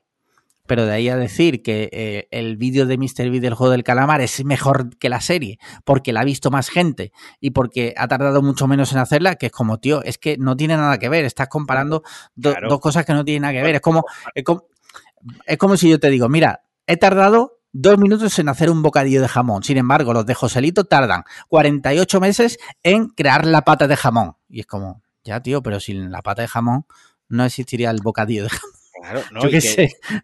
Que ver la serie completa son ocho episodios, creo que tenía ocho capítulos, es que mi mente ya la ha borrado. Sí, ocho o diez, no sé ocho capítulos y los tienes que ver los ocho capítulos en un orden concreto, de una hora cada uno, necesitas el tiempo, tienes que pagar la suscripción a Netflix, etc. etc. Y el vídeo YouTube le das, durará 20-25 minutos el vídeo YouTube y se acabó. Y es más fácil de pasar un vídeo YouTube por, por redes, por WhatsApp, por grupo de, hostia, qué vídeo tan chulo. Lo pasas en un grupo con 60 personas, le dan al link y ya lo han reproducido. ¿No? Sí, tal cual. bla, bla, bla. Es que son dos cosas que no se puede comparar. Es como si yo comparo eh, el bocadillo de jamón 5J, ¿no? Con la experiencia de correr una maratón. Pues la única relación que hay ahí es que el jamón me da energías para la maratón, pero son dos experiencias diferentes en dos contextos diferentes. Para la maratón me tengo que preparar, necesito equipo, para comerme jamón solo tengo que tener hambre y ganas. Claro. Entonces, pues eso. Total, total. Eh, mira, y sin salir del tema de los youtubers, eh, resulta que no sé si fue ayer o antes de ayer, eh, hizo un directo este amigo nuestro, Ibai, del cual hemos hablado muchas veces, eh, con Ramón García, que no sé si recordarás quién es. Sí, claro, ¿cómo no sé quién es Ramón García? Bueno, yo, yo pregunto, porque igual algún oyente no sabe quién es. Bueno, Ramón García es un presentador de toda la historia de televisión española eh, que también estuvo en Antena 3. Puede ser. Que, bueno, entre otras cosas, dime. El juego este del Parchís que tenía en Antena 3, que fue Mr. T y todo. No, ese era el juego de la Oca. El juego de la Oca, ese. Pero será Emilio Aragón, tío. ¿Y Ramón García no lo lleva a presentar? Yo creo que no, ¿eh? Creo que no. El caso es que, bueno, Ramón García se caracterizaba por haber presentado eh, que apostamos que apostamos, es verdad. El Grand Prix. El Grand Prix y durante muchos años también hizo las campanadas, ¿vale? Bueno, pues en este directo que hizo Ibai con Ramón García, anunciaron que van a hacer las campanadas en directo desde la Puerta del Sol. Mira, las campanadas las ha hecho, mira, 1, 2, 3, 4, 5, 6, 7, 8, 9, 10, 11, 12, 13, 14, 15, 16, 17, 18 años. Hostia puta, tío. Dejó de hacerlas entre 2008 y 2014. ¿Y luego volvió? Y luego volvió. Él hizo del 95 al 2008 non-stop. Que ahí eh, hacía 56,9 de audiencia, 75, o sea, unas barbaridades, ¿no? Sí. Las hizo en la primera, y luego las hizo en Antena 3. Eso era lo de Antena 3 que estaba yo diciendo. Yo lo he visto a este tío en Antena 3, eh, las campanadas. Luego se lo dejó y en 2014 hizo 2014, 2015, 2017, 2018 y 2021 para el 22, que es las cara con, con Ibai. Con Ibai. Vale. Y ya cuando ya habían anunciado esto y ya, bueno, ya de por sí la noticia, en mi opinión, bastante potente, porque es verdad que eso, sin embargo, sí me parece bastante guay, las campanadas en Twitch, mmm, una forma distinta, ¿vale? A su vez, eh, hablando entre ellos, eh, dijeron que van a revivir el Grand Prix, que era el, programa este de televisión española, donde petían los pueblos en pruebas tipo un poco humor amarillo y había un momento también que salía una vaquilla y bueno, se ponían a hacer ahí el gañán un poco. Y, y Ramón le propuso a Ibai de, de hacerlo juntos. Anda. ¿Mm? Y bueno, la verdad que eso, por ejemplo, sí me parece guay, la verdad. O sea, a mí me parece guay, me parece guay. No sé qué tal funcionaría Ibai en un programa de televisión pública durante. No, pero es que, es que no va a ser ahí. Si lo hacen, ah, va a ser en Twitch. Es el tema. Ahí ya, ¿ves? Aquí ya algún detractor me voy a, me voy a encontrar. Sí, sí, da tu opinión, da tu opinión. Pero para mí el Grand Prix tiene que ser en televisión española, tío. Tiene. Es que Gran... la gracia del Grand Prix es que lo veía todo el mundo. Quiero decir, lo veía mi abuela y lo veía. Yo lo podía ver con mi abuela y mi abuela se reía, igual que yo me reía, porque da igual la edad que tuvieses, entendías el formato, entendías el programa, entendías lo que estaba pasando, entendías a los invitados, ¿no? A los famosos que iban esa semana a apoyar a los pueblos, etc, etc. Si se lo llevan a Twitch, creo que va a perder gran magia. Porque tiene, tiene una barrera de entrada una del domingo por la, el sábado por la noche Grand Prix y todo el puto mundo, sea la edad que sea, ver el Grand Prix. Y luego lo comentaba, echabas alguna broma, tal, no sé qué, ¿sabes? Eh, yo creo que eso es algo que hemos hecho todos en nuestra casa, todos y todas, eso ha pasado. Creo que con Twitch se lo cargan un poco, porque entiendo que en Twitch, pues hombre, pues si va a estar Ibai, la agencia que tiene detrás Ibai, la gente, los medios, el dinero, bla, bla, bla, pues te lo llevas a Twitch, lógicamente, ¿no? Eh, pero creo creo que no va a ser lo más acertado con una marca tan que se le tiene tanto cariño en España como es el Grand Prix. Insisto, si mañana echan el Grand Prix en televisión española o en Antena 3, mi abuela lo vuelve a ver. Y probablemente mi, el hijo de mi prima, que ahora tiene cuatro añitos, a lo mejor cuatro añitos no acaba de entenderlo, pero le pone el Grand Prix, me explico, o sea, mm, vuelve a coger a toda esa gente porque es una marca que se le tiene un programa mucho cariño, se hacen bromas, memes, etc. etc. Hmm. Si eso te lo llevas a Twitch, lo estás metiendo ahí súper de, nicho, tío. Ya. Tú, honestamente, tú, honestamente, ¿tú verías el Grand Prix en Twitch? A ver. ¿Jueves por la noche? No, porque es, tiene esa barrera de entrada que es que tú activamente debes coger y decir voy a poner el Twitch en la tele. Que no es lo mismo que tú estés haciendo zapping o que tú estés, venga, vamos a hacer, vamos a poner el Grand Prix y ya te quedas a verlo. Exacto. Y es como la isla de las tentaciones. ¿Tú la verías en streaming? O sea, en, Twitch. No digo si fuera en Twitch, no, la vería. Yo tampoco, tío. No lo vería, no. Porque para mí es un formato, igual que el Sálvame, igual que otros programas que, veo con mayor o menor asiduidad, para mí es un formato tradicional. Y muchas veces lo comenta, o sea, cada cosa tiene su formato. Que insisto, que me parece súper guay por Ibai y creo, creo que funcionaría muy bien, porque como tú has dicho, es un programa de gañane, de hacer un poco el gañán. Sí. Y Ibai es un poco gañán, no nos engañemos, es un poco gañán. Lo que es un gañán con, muy buena expresión, es un gañán que tiene una mentalidad bastante acorde a los tiempos, pero de vez en cuando hace alguna gañanada o la suelta. Entonces creo que tendría el, puntito ese de Ramón García más tradicional e Ibai, pues más gañán, más alocado, más de voces, más de bromas, más de meter memes, ¿no? Más de vacilar, y creo que quedaría estupendo y de verdad me encanta. Ese sí que es un proyecto de Ibai que a mí me molaría ver en televisión. Otra cosa, no sé cómo él aguantaría dos horas y media de programa en televisión con todo lo que ello conlleva, que ahí ya no eres el putísimo amo. O sea, ahí, pues a lo mejor hay alguien de dirección, de producción que dice, no, eso no. O sea, alguien de televisión española que no, eso no. Por muy putísimo amo que seas, te dicen eso no. A no ser que el programa sea 100% tuyo, rollo El Hormiguero, y pese a eso tendrá también sus. Eh, Pablo Motos también tendrá sus directrices, ¿no? Eh, pero el proyecto me mola. Me da pena que si lo enfocan en Twitch, me da penilla porque yo no lo vería. Yo creo que pese a que lo hagan en Twitch, seguramente, seguramente, seguramente, al final, de una forma u otra, lo terminarían poniendo en la tele. Rollo, a lo mejor el, estreno en Twitch y luego al día siguiente en la tele. Algo, así, no sé. Buscar una fórmula mixta, no lo sé. Es que ya te digo, eh, se pierde mucho mercado, tío, ahí que mi madre vería el Grand Prix eh, con Ibai o sin Ibai, pero por Ramón García mi madre lo vería. Eh, si es en Twitch, ya te digo yo, mi padre no se va a poner a lidiar en hacer ir a Twitch en su televisión. Sobre todo porque... Claro, hay mucha gente mayor. Mi madre no sabe lo que es Twitch. Mi madre a lo mejor sí sabe lo que es Ibai porque la ha visto en la tele o la han nombrado, pero de ahí a saber lo que es Twitch y de cómo ponerlo en la tele, ya te digo yo que mi madre no va a saber. Claro. Entonces, pues ahí hay una barrera de entrada. Eh, y lo de las campanadas, ¿qué te parece? ¿Vas a verlo con Ibai? pues lo vi y tuve ahí un pequeño un pequeño de esto debate mío porque no me apetece verlas en Twitch con Ibai eh, pegando voz, lo mismo, pegando voces con los botes de colacao, con las luces de neón por detrás y tal, como las últimas, no me apetece, porque no es el formato que me gusta por unas campanadas, pero a Ramón García Ramón Chu sí que me mola verlo Entonces dije, joder, es que en realidad quiero ver a Ramón García, pues a mí me cae bien. Eh, pero no me quiero comer todo el pifostio de, algo que no va conmigo. No, vuelvo como con lo de los Beatles, no digo que lo odie, no digo que sea una mierda, simplemente que no va conmigo. Eh, probablemente veré a Pedroche y a Chicote, supongo que lo veré en la tele, porque a mí me gusta más las campanadas tradicionales de estar en la Puerta del Sol, el balcón, los gritos, la Ojo, que, que, lo va a hacer ahí, ¿eh? Ibai. ¿Lo va a hacer? Ah, sí, sí. Sí, sí, sí. Por ah, eso digo que es potente la idea, porque lo va a hacer de la forma tradicional, pero en Twitch. Ah, vale, vale. Ya te digo, que no lo criticaba como algo malo. Sí, sí. Ya te das cuenta que más desinformación por mi parte que otra cosa. Si es de manera tradicional, sí que lo veré. Probablemente lo vea con, con Ibai por, por Ramón García y tal. Si es más tradicional, si se lo lleva un formato más tradicional, sí que lo veré. Sí.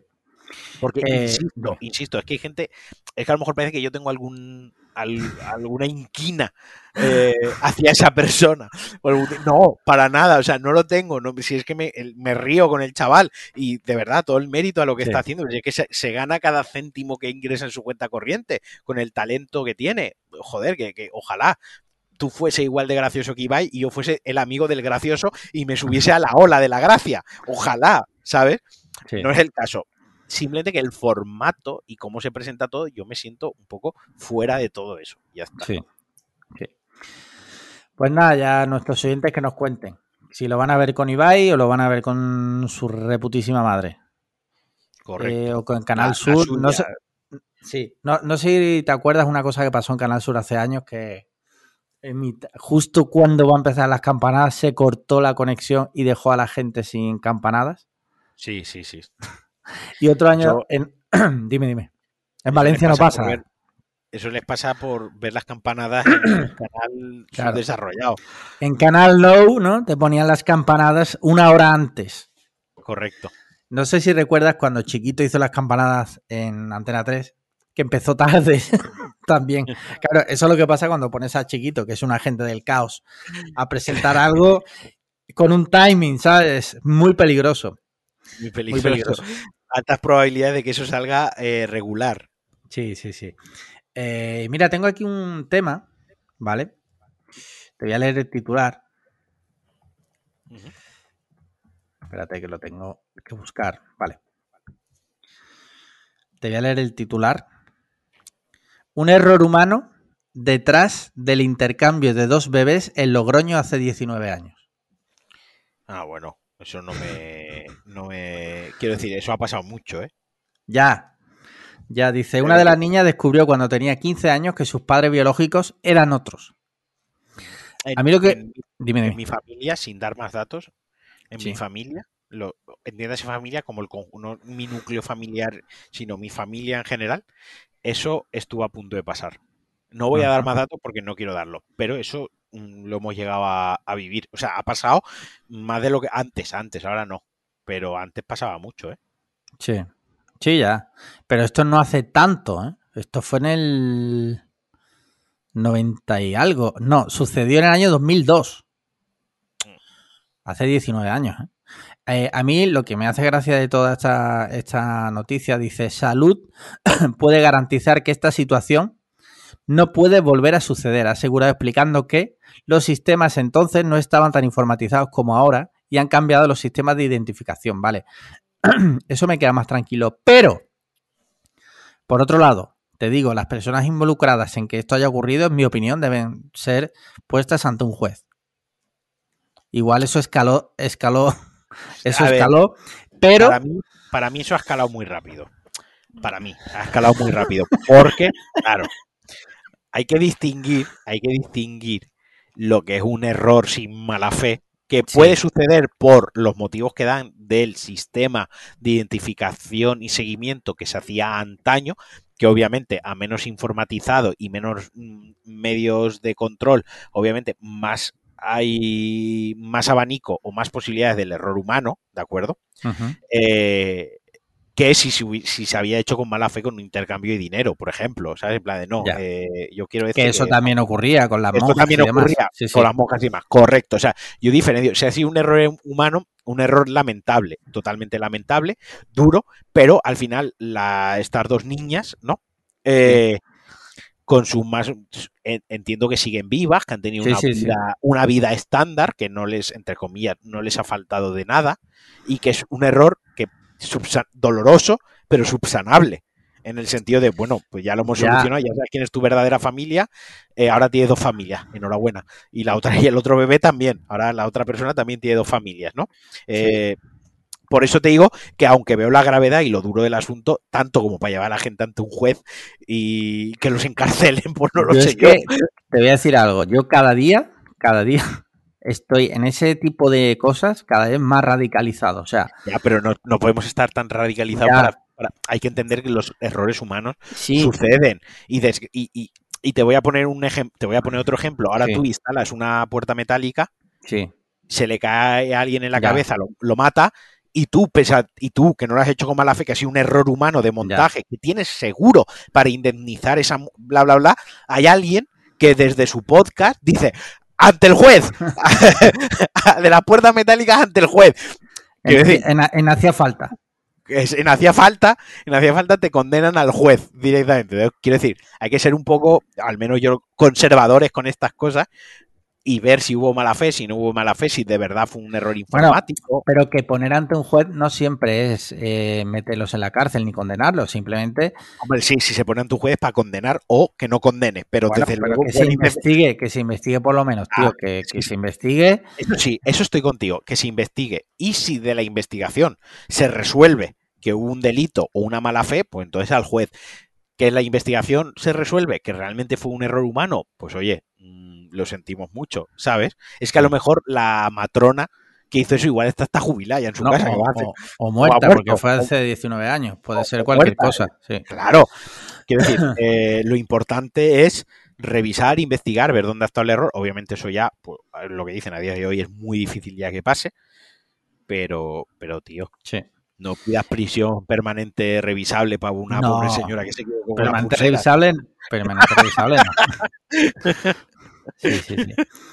Eh, mira, tengo por aquí otro tema que varios, varios eh, eh, mecenas han comentado y que me lo mandó por privado también uno de ellos. Me dice, esto lo tenéis que hablar sí o sí. Espérate que te lo busque y te leo como siempre el titular y ahora hablamos siempre desde el titular. Joder, ¿dónde está este? Pero de todas formas, ya te adelanto, yo no voy a opinar, por si el mecenas te lo mando por privado a ti, teniendo No, lo- grupo Lo mandaron Eh, por el grupo. lo opinas tú. No, cojones. es que no te voy a decir que mecenas es porque entonces no. Ya sí que no vas a querer tratar el tema. No, no, ahora lo dices. No, fue, fue Slevin. Te leo el titular de eh, Marca Argentina, que, que es como. ¿Por qué te estamos comentando algo de marca argentina? Marca Argentina enviado por Slevin. Dice Roberto Cazzaniga. Uf, Niga, eh, Cazzaniga. Creyó durante 15 años que era novio de la modelo Alessandra Ambrosio. ¿Katsaniga es un negro japonés? no, es un, es un tío normal. Que es jugador de fútbol. eh, ah, no, perdón, de voleibol. Dice, esta semana se hizo pública una curiosa historia que le sucedió a Roberto Cazzaniga, el jugador profesional de la Liga Italiana de Voleibol. Creó una deuda de aproximadamente un millón de dólares luego de pensar que estaba ayudando a su entonces novia, una famosa modelo de Brasil. La deuda se creó luego de más de 15 años siendo engañado por la supuesta modelo. Según medios italianos, el jugador, actual capitán del club Gioia del Cole, está desolado tras descubrir la verdad. Vamos a ver. No estoy, pero no estoy entendiendo bien el, titular. no una persona, entiendo. una persona se hizo pasar por la modelo. Ah, vale, vale. Es que eso no lo explica bien el, el- Sí, el titular. ya. Se Vale, hizo vale. pasar por la modelo Alessandra Ambrosio Sí. eh, para iniciar una relación sentimental con este señor. Ujú. Espérate, sí. Es que yo no lo he Ah, entendido así. Yo he Sí, entendido sí. que él se pensaba que en su imaginación se pensaba que eran novios. No, han mantenido una relación sin verse durante 15 años. Y este señor, sin ver a una persona, le regaló, entre otras cosas, eh, estoy leyendo aquí un Alfa Romeo, eh, transferencias bancarias para eh, pagar las facturas médicas de un problema cardíaco y bla, bla, bla. Vamos a ver, este señor que tiene Básicamente es gilipollas el tío este. Claro, tiene 42 años, no vamos a hacer victim blaming porque es verdad que es víctima de una estafa.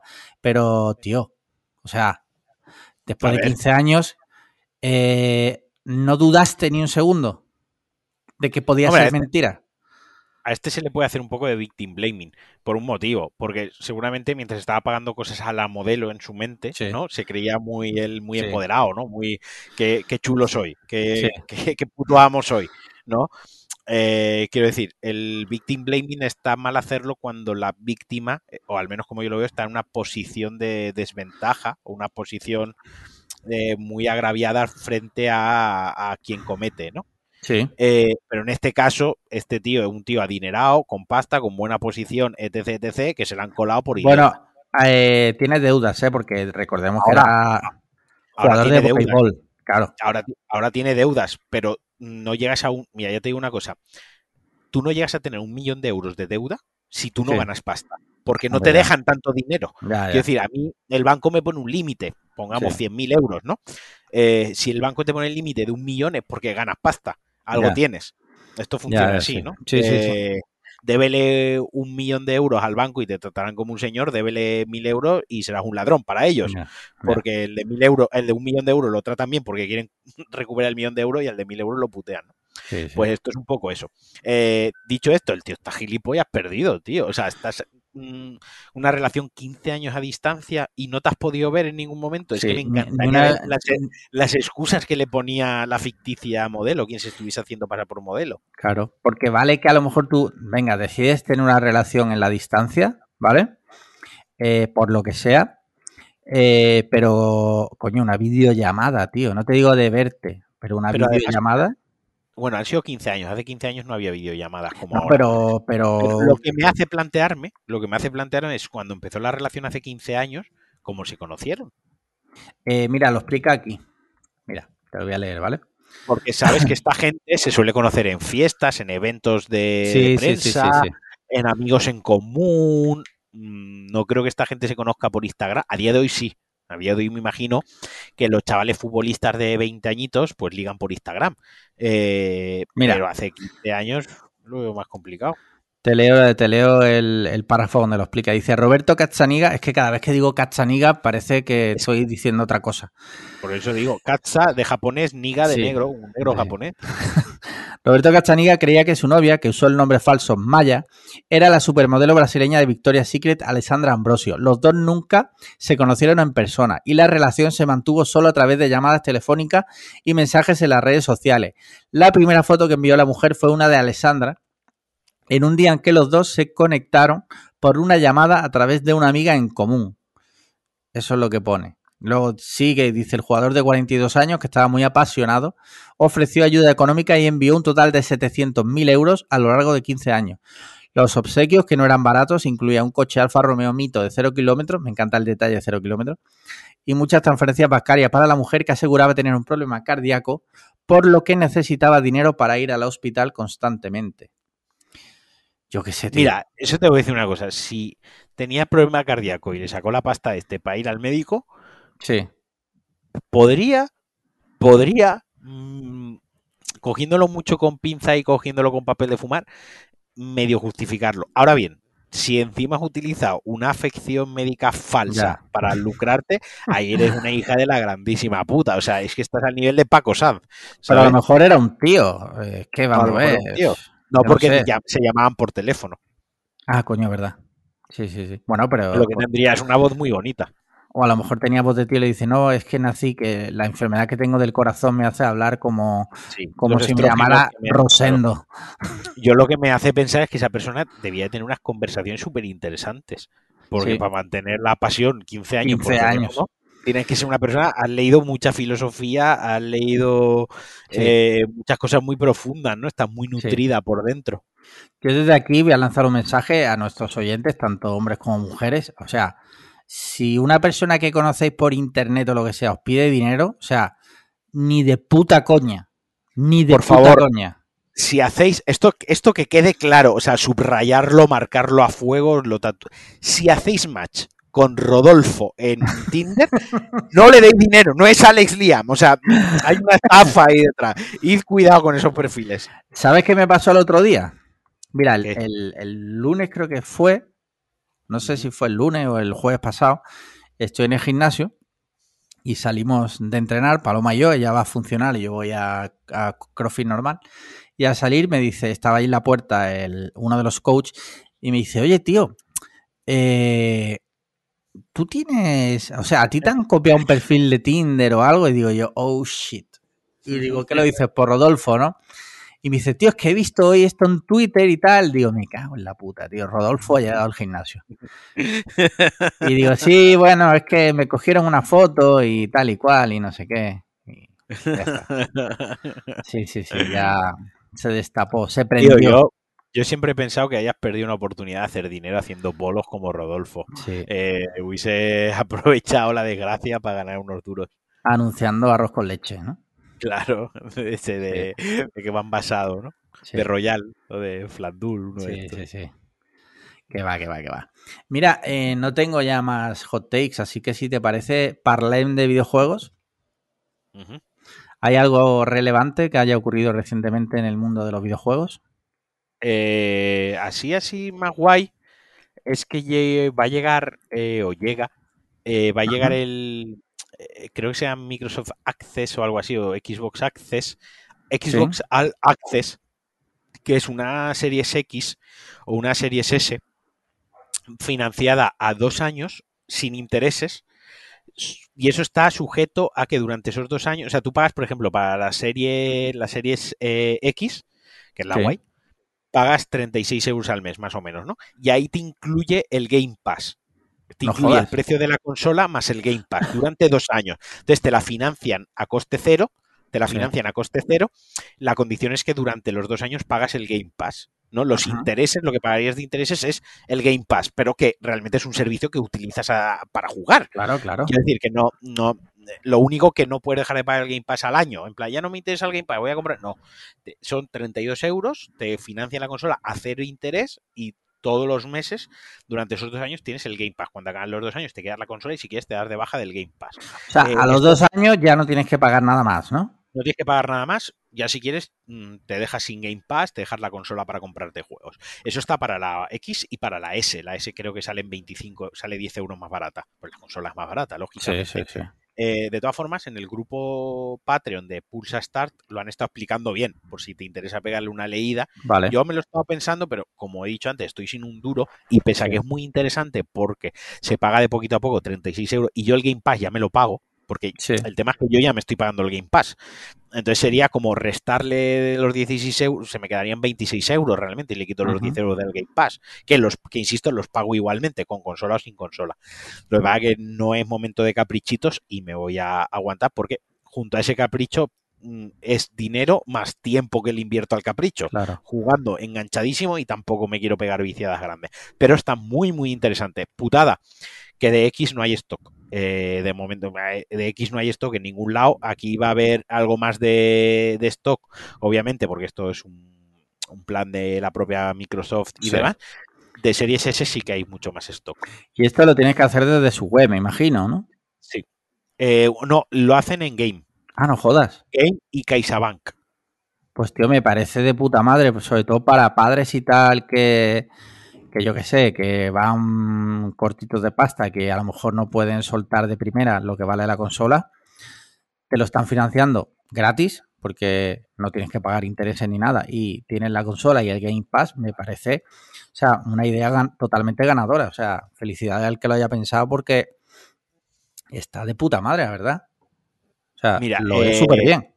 Eh, además es el Game Pass Ultimate, el que te sirve también para PC, que es el que, Sí. o sea, a mí me vendría de puta madre, porque tendría la consola y el Game Pass para PC y Claro. para y para y en Xbox Series S sale en 25 euros al mes, eh, consola Xbox Series S, Game Pass Ultimate y ahorras 12 euros con el Game Xbox All Access, o sea, se te queda como un poquitín más barata incluso si la pilles así. Pues tío, está súper bien. O sea, eh, Sony debería sacar algo parecido. Mm. Bueno, en, A ver. en- mi mente, No lo va a sacar. ya. Pero, no lo va a pedir, sacar. pero pedir es gratis. Ya, a ver, lo primero que si de Xbox hay poco stock, de PlayStation hay menos. Ya, ya lo sabes. Y segunda, que si PlayStation no ha claudicado la retrocompatibilidad. Eh, PlayStation no ha, clau- ah, no ha claudicado en un servicio mm, de calidad de, de suscripción. Eh, no solo eso, sino que encima a sus exclusivos los ha subido el precio a 80 euros. Sí. No podemos esperar que haga algo así. No lo necesita. Si lo hiciese, reventaría el mercado. También te Sí. digo que si hiciese, Ya. saca esto. Saca, Sony hizo una colaboración eh, con PlayStation 4 a los dos años, creo, o al año de lanzarse PlayStation 4, hizo una en España por lo menos, con el corte inglés, Ah, donde ¿sí? podías pillar la consola eh, a dos años sin intereses y se inflaron a vender consolas.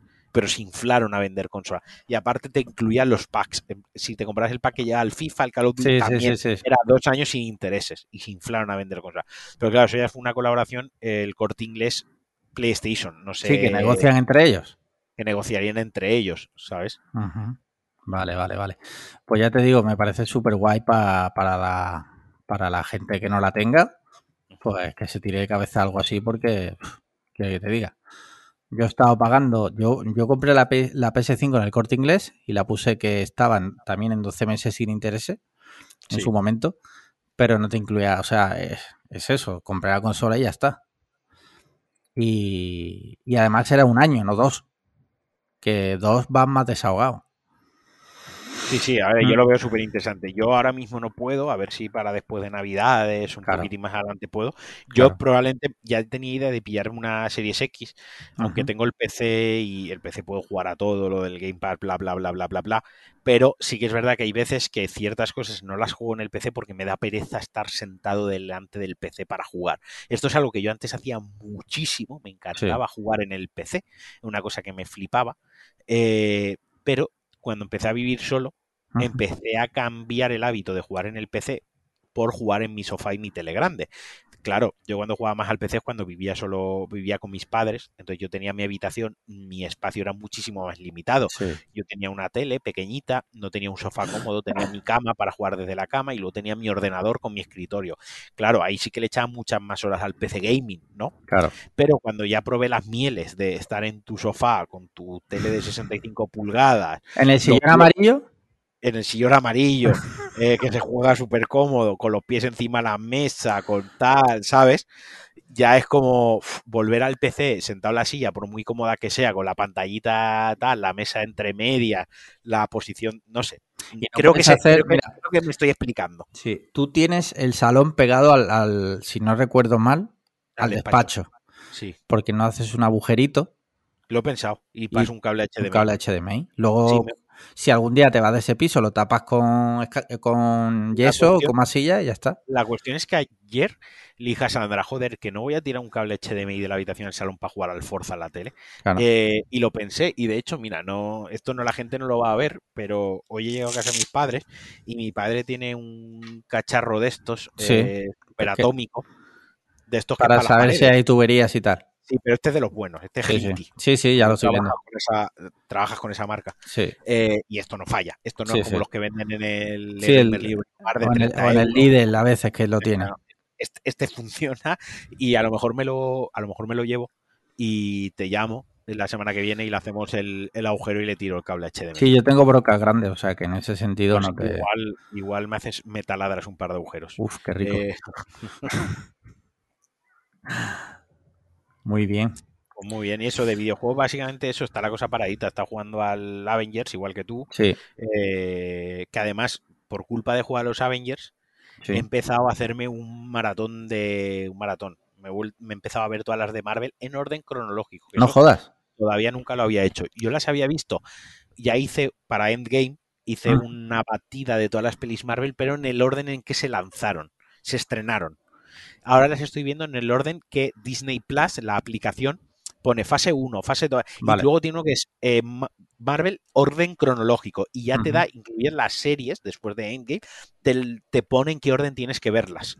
El Oye. orden canónico de, de Disney. ¿Y te las estás viendo en normal o te las estás viendo en IMAX en Asset? Vale, eso es otra cosa. eh, esto ya lo podemos enlazar casi con el cine. Sí, sí. Eh, el tema está en que esto es lo que no me acaba de gustar. Hay algunas que tienen IMAX, Sí. ¿vale? en Handset, Sí. eh, que está bastante guay. Hay otras que están a 4K sí. y hay otras que están en HD. Ahí me ha tocado un poco la polla. Porque, Ah, por ¿hay algunas que no tienen 4K? Iron Man 2 Oh, no está jodas, en. HD. Pero, y tío, Iron Man 2, sí, a mí me gusta Iron Man 2, una película bastante vistosa, con Mickey Sí. Tal, no sé qué, bla, bla, bla, bla. Tiene dos o tres escenitas ahí bastante chulas de acción y vistosas de Iron Man. Y esa solo se puede ver en HD, tío. Me tocó mucho las fallo, narices. Es un fallo, es un fallo.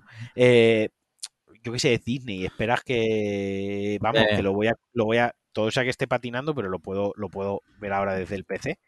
Eh, puedo entrar y ver cuánta resolución me deja verlo. Tú sabes que esto del IMAX en Asset a los, a los Sí. fans no, no- nos encanta, pero sin embargo el director de- del Doctor Ex- Extraño puso un tuit que decía que no es que estuviera en contra, pero que decía que él no había rodado la película pensando en eso.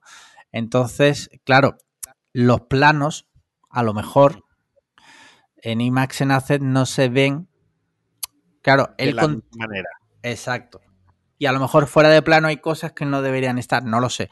Yo la única que he visto así es la de Shang-Chi y a mí Sí. me ha gustado porque te ocupa prácticamente todo lo que es la tele y, y a mí me gusta verlas así. A ver, yo te digo una cosa, yo de momento cosas fuera, no he llegado a la de Doctor Extraño, ahora que me lo has dicho, cuando llegue me, me, Te me fijarás más. para llegar, me fijaré, me, fi- me queda bastante para llegar de hecho, me fijaré más, ¿vale? Pero sí que es cierto que las que yo he visto no he notado nada, de hecho eh, creo que es la de Iron Man 3 que tienen una cosa que a veces pasa de un plano de este de lo que me estás comentando de Sí. IMAX en Hace eh, a un plano de 16 novenos, o sea, de 16 novenos, no, perdona, panorámico normal, ¿no? Y ahora Paco, Paco ahora mismo está tirando bilis por la boca. Y hace como una pequeña, las bandas negras aparecen con una pequeña transición, Sí. Ah, sí. que no pegan un corte. No, Sí. En algunas sí que pegan un corte, por ejemplo, hoy he visto Guardianes de la Galaxia eh, y esa también está, y ahí sí que pega corte, hace papa, pero hay otras que, que hace como un- una pequeña transición, que esto ya se veía en, creo que La Bruja Escarlata tenía algunas escenas así con, Sí. con transición de formato. Pero bueno, sí, sí, está guay, tío, yo qué sé, no... Mira, estaba mirando en la aplicación lo que acabas de decir. Mira, Iron Man 1 tiene Sí. IMAX en Asset, ¿vale? Exacto, sí. Luego Iron Man 2 está en HD ¿Ves? Pues no me he equivocado. y Iron Man 3 está en HD pero tiene Dolby, Dolby Vision. Eso, eso. ¿Ves? Es una cosa que me toca las narices, porque la 1, que es la más antigua, es la que en teoría mejor calidad tiene, Sí. por así decirlo, y las otras dos posteriores no. A ver, tío. también en Iron Man pone ya disponible, Sí. a no ser que las otras lleguen más tarde.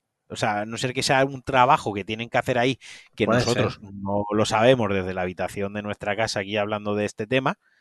A lo mejor hay algo más de trabajo ahí detrás, Hombre, ¿sabes? mm, claro, supongo que no es darle a exportar, botón derecho, Claro. exportar y Max en Asset, subir a eh, Disney Plus, hombre. Correcto. Pero que a mí la idea me gusta. Yo ya te digo que yo eh, en casa, siempre que he tenido la opción de ver las pelis en IMAX, como la de Aquaman, lo he hecho. Y yo creo que gana bastante, sobre Mira, todo porque. el- dime. Estoy viendo y, por ejemplo, Los Vengadores 1 Sí, tampoco lo tiene, sí. eh, que me parece fallo raro, garrafal. Eh, la era de Ultron tampoco lo tiene. O sea que yo puedo entender que Thor, el mundo oscuro, no lo tenga. ¿vale? Que un castañón de peli y que hayan dicho no vamos a invertir recursos en esto. Sí, Pero yo sí, que sé, yo que sé, la- los Avengers por lo menos debería de tenerlo, Sí. ¿sabes? Cuando estamos hablando que Iron Man 1 lo tenía. Yo que sé, eso me. Yo supongo Me- que la- las antiguas la, eh, las irán sacando poco a poco y que las más últimas son las que... Thor Ragnarok lo Ya, pero es que Iron Man 1, que es la primera, Ya, ya. literalmente, sí lo tiene. Thor Pues a- Ragnarok la tiene. Claro. Porque esas, las más, las más nuevas, lo, lo tendrán ya el archivo, por decirlo de alguna forma, reduciéndolo todo a, ¿vale? Estamos hablando en lenguaje coloquial, sabemos Sí. que hay muchas muchas más detrás. Y a lo mejor eh, las antiguas empiezan por Iron Man 1 y luego pues irán en orden cronológico, no lo sé. Estamos hablando por Sí, hablar. sí. A ver, lo que yo creo que a lo mejor también llegado a cierto punto, digamos que ya lo tendrían como previsto, a lo mejor, eh, porque Sí. esta gente ha hecho cosas a 10 años vista y a 5 años vista. Sí. Sí. Estoy viendo que las del Capitán América tampoco. Mira, Civil War sí, la tercera sí que tiene. No sé si sabes que lo comentó el otro día, no sé si fue Edu o, quién fue, en el grupo ese que tenemos de mierdas de Cine Geek. Eh, es un grupo limitado de 20 personas, ¿no? Es como las supermentes de, de Twitter España están en ese grupo, hablando de... Eh, Algunas ha colado, que no es de cine, de cine Pero bueno. Y creo que fue Edu que comentó que por lo visto hay un friki por ahí que ha cogido todo lo que es eh, las películas de Marvel todas y ha hecho un supercat eh, que ocupa como ciento y pico gigas en el que va mezclando todas las películas para hacer una sola película en orden cronológico. o sea, es lo que estás haciendo tú, pero, a nivel enfermo. Asperger total absoluto, ¿no? Que tiene que estar, tiene que estar curioso. tiene a su madre muerta en un armario. Sí, este. sí. pero tiene que estar curioso ver eso. ¿Y eso cuándo estará para descargar? No, eso creo que ya está por ahí. Lo que pasa es un torrent de estos gigantescos. A ver si luego lo localizo y, te lo paso. Eh, tienes que estar curioso. En Guantánamo creo que a, los terroristas de Al Qaeda le ponen eso. y sigue siendo eh, mejor que escuchar 48 horas a los Beatles. Sí, sí, bueno, discrepemos, pero bueno. Eh, mira, vi Sanchi, ahora que estamos hablando con de Marvel, como te he comentado. Me ha gustado bastante, ¿eh? Me ha gustado, la veo como muy reivindicable. Está de la nueva fase Marvel la mejor. Sí, está muy bien porque, te digo una cosa, había un reto muy importante porque era un personaje que no conoce ni Dios. No te hablo de los amantes del cómic, ¿vale? No estamos hablando de eso, sino del gran público eh, que ha ido viendo las pelis de Marvel porque, seamos sinceros, hasta el carnicero de tu barrio ha visto las películas de Marvel. Pero no, no, no ha salido los cómics. Entonces, claro, Sanchi es un personaje que ese tipo de... No, no lo conoce nadie del gran público. Y claro, el reto era muy grande porque es presentar un nuevo superhéroe y que, y que te lo tragues. Y creo que lo han hecho muy bien, la verdad. La película es súper reivindicable, como tú bien decías, tiene muy buenas peleas.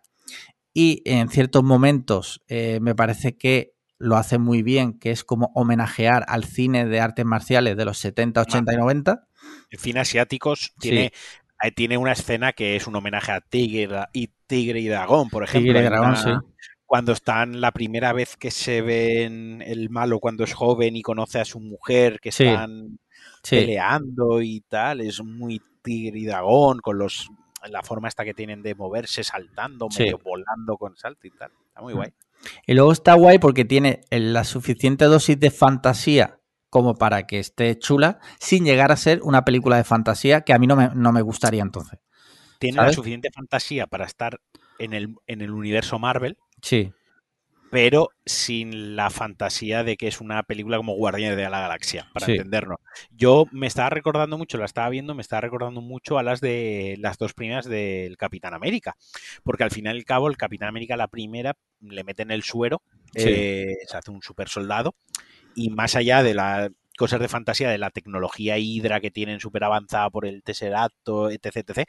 Al final es un tío que es, muy fuerte porque le han pinchado, pero, no tira rayitos, no vuela, No, no es nada. Y la del Winter Soldier, que al final es una peli de espías, muy chula. Eh, que lo mismo, hay dos soldados mejorados que se pegan, están mejorados y paran balas o las esquivan, bla, bla, bla. Pero al final el resto que sale en la película es gente sin poderes, que dispara, salta y se pega. Y me recordó mucho eso, que tiene la dosis justa de fantasía para ser una peli Marvel de superhéroes, pero también tiene un, un superhéroe más humano, o sea, más humano no, humano realmente, que tiene un poder interior, pero el tío tiene una vida mundana hasta los 25 años, esa es otra. El tío, un actor de casi 40 tacos parece que tenga 25, pero bueno, es otro, otro tema. Y otra, y por sacarle un fallo, que creo que tiene la peli, sin entrar en spoilers, eh, creo que no se ve en ningún momento como una progresión del personaje desde que, desde que él, bueno, él sabe desde el principio quién es, ¿vale? Él sí sabe quién es él. Y de repente, al final de la peli, pues como que ya es súper poderoso, por decirlo de alguna forma, y no se ve ese momento que suelen tener eh, los personajes cuando nos cuentan su historia al principio, no se ve como eso que él mm, va entrenando o que él se va conociendo. Tiene un entrenamiento de tres minutos. Literal. O sea, literal. Eso no me ha gustado. por sacarle un fallo, ¿vale? Dicho esto, pues veo que es una peli súper reivindicable, la tenéis en Disney Plus gratis, bueno, gratis, pagando, que no es de las que tienes que pagar extra. A mí, por ejemplo, lo que no me acabo de gustar es el, el personaje femenino que la acompaña a él dándole ¿No? el contrapunto de humor. A mí, me, a, Me mí, a mí sí me gustó, tío. Me gusta, me gusta el personaje femenino de su hermana, Sí, que es, que es como se ha hecho a sí misma, tiene sus Sí. propios objetivos y sus propias intenciones y sus propias motivaciones, más allá de... La otra es que su motivación es acompañar al héroe. ¿no? ya. y su arco acaba ahí. Eh, sus motivaciones acaban ahí, su profundidad acaba ahí. Sin embargo, la hermana sí que tiene el contrapunto de que tiene su propia motivación, tiene sus propios intereses en llegar al final de la historia, ¿no?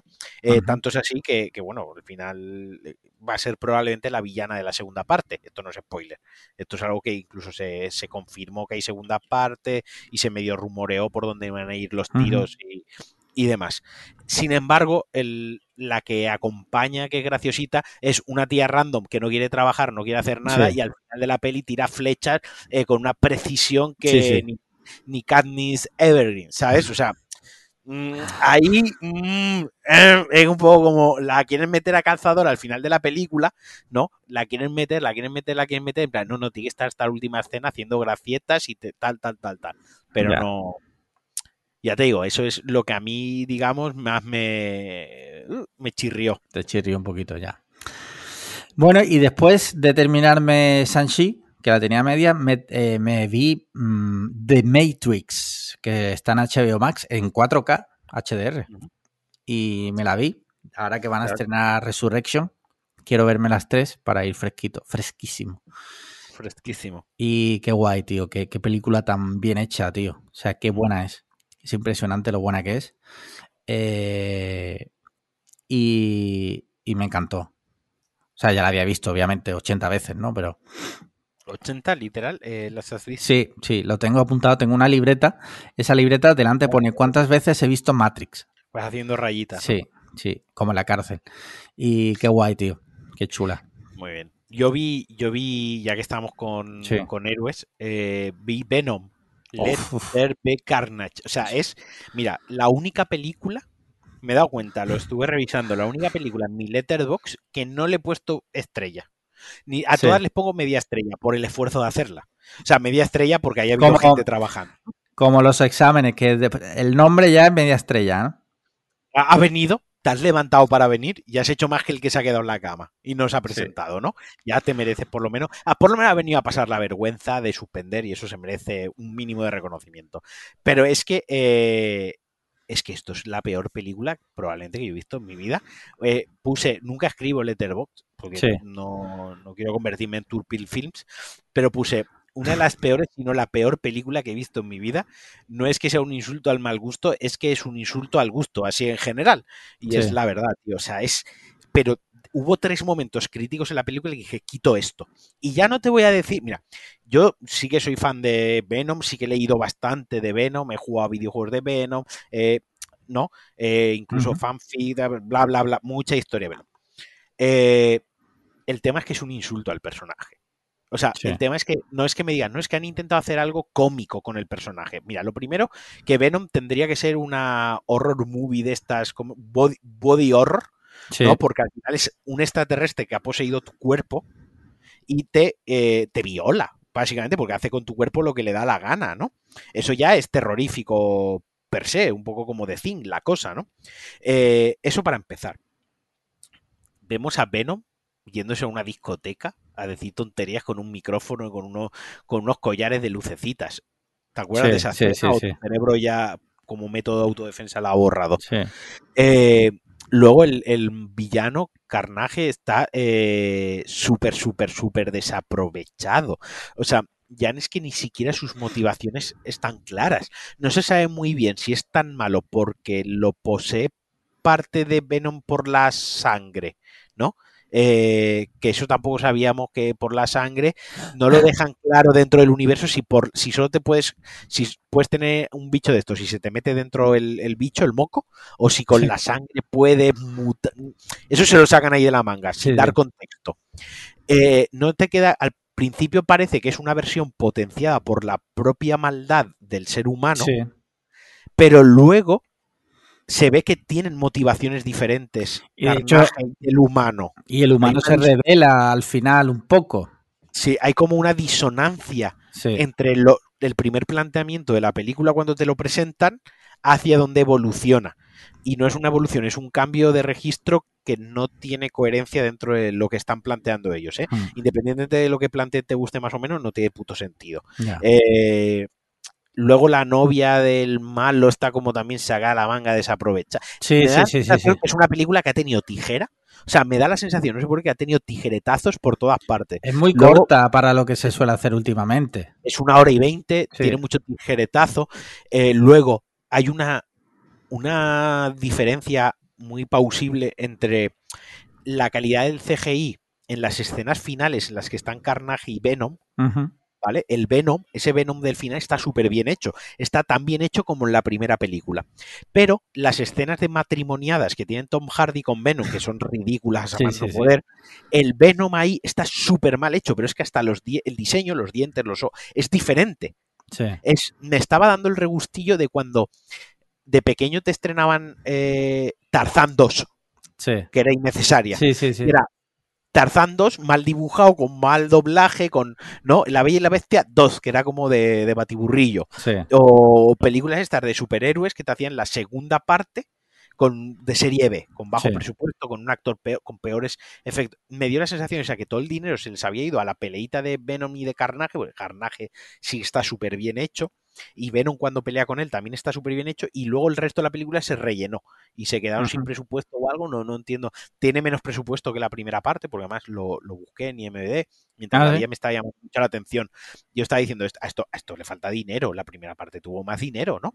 Eh, nada, o sea, mm, la peor película de superhéroes, de las peores películas de superhéroes, y mira que hay malas, que, que he visto. Solo se salva, tío, la escena post créditos. Es lo único Sí. que se salva de la putísima película.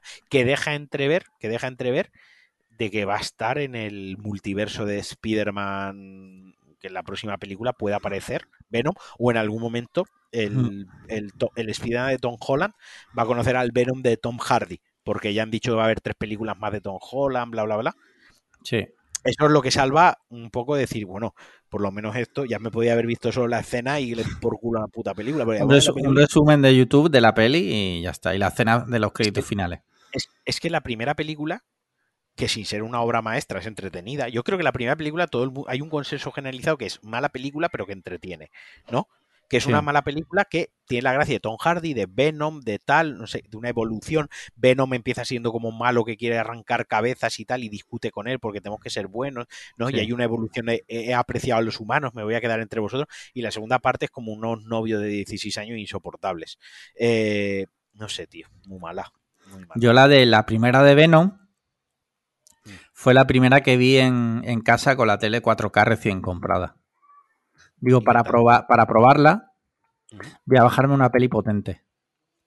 Eh, sale mal, Sale mal. sale mal. Es que es lo que te digo, es una película muy de. Incluso alguno de, de siesta, es una película de siesta. Sí, sí, es mala, es mala, tío.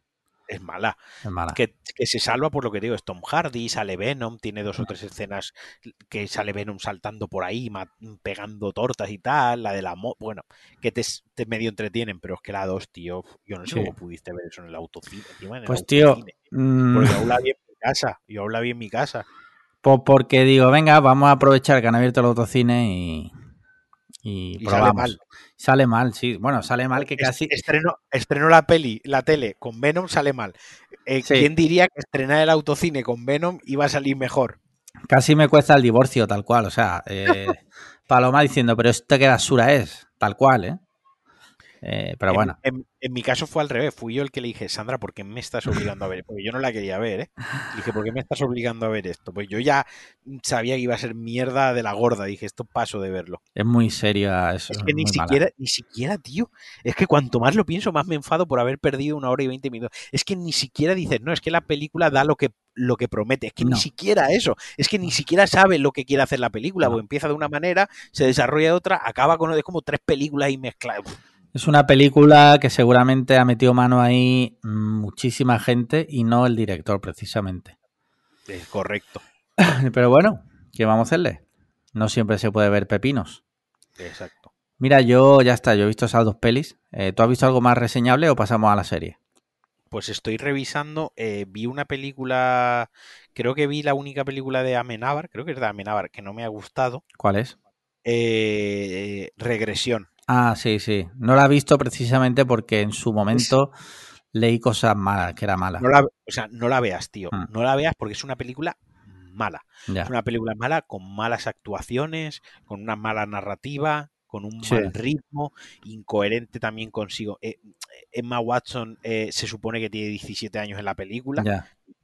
Ríete tú, y, y súper lenta. La historia que cuenta está muy guay porque plantea ritos satánicos en, en Estados Unidos eh, en la década de los 90, un buen punto de, de partida de la película. Sí. Eh, pero se adentra en ello casi en el último acto de la peli. O sea, nada, nada.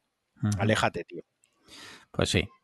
Eh, tema serie. Mira, yo he seguido viendo, que creo que lo comenté ya la semana pasada, y si no lo comento ahora.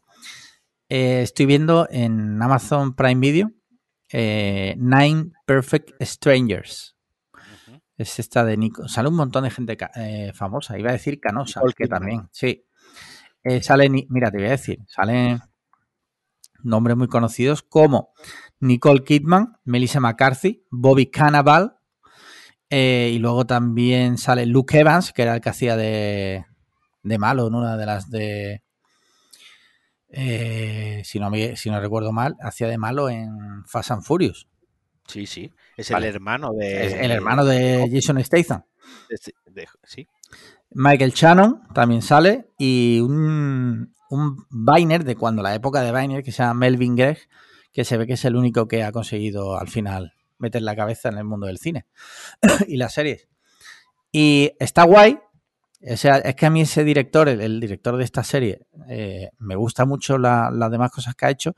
Esta está guay sin llegar a ser una obra maestra, eh, pero está guay, se deja ver. Sí. ¿Tú estás viendo algo, alguna serie?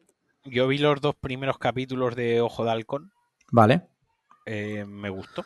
Sí. Volvemos a lo mismo. No hay superpoderes. Hay gente extraordinaria, pero no hay superpoderes. Por lo tanto, me, me gusta más. Y buena producción. eh, se desarrolla en Nueva York en Navidades, que tiene mucho la gracia de la ciudad Sí. en Navidades y tal. Y ya está, simpatiquilla, o sea, para pasar el rato guay. Acabé de ver la de Leech of Legend, Vale, la de eh, Arcane, ¿no era? Arcane, que ya se ha, se ha posicionado delante de Juego de Tronos en valoraciones, en Ah, sí. DVD. Sí, sí, está mejor valorada que Juego de Tronos. Y es la serie de Netflix eh, que más horas de vis- Bueno, ha vuelto a batir el récord del Juego del Calamar. O sea, lo ha, lo ha petado. La serie lo ha petado, ya han dicho que va a haber segunda temporada y probablemente tercera. eh, porque realmente es que la serie está cojonuda. Es que han hecho algo muy difícil. Claro, aquí hay dos handicaps. Uno es que viene de, de, de Leech of Legend, que eso suena a juego de críos, lógicamente. Y la segunda es que es de animación, ¿vale? Sí. Yo entiendo que eso ya son dos puntos de partida difíciles. Pero han hecho dos cosas muy buenas. Lo primero es utilizar muchas técnicas de animación combinadas a la vez en, en un espectáculo visual al nivel o superior para mí en ciertos momentos al de Spider-Man Multiverse este, de Spider-Verse, que era una película de animación cojonuda, como película, no sé si la has visto.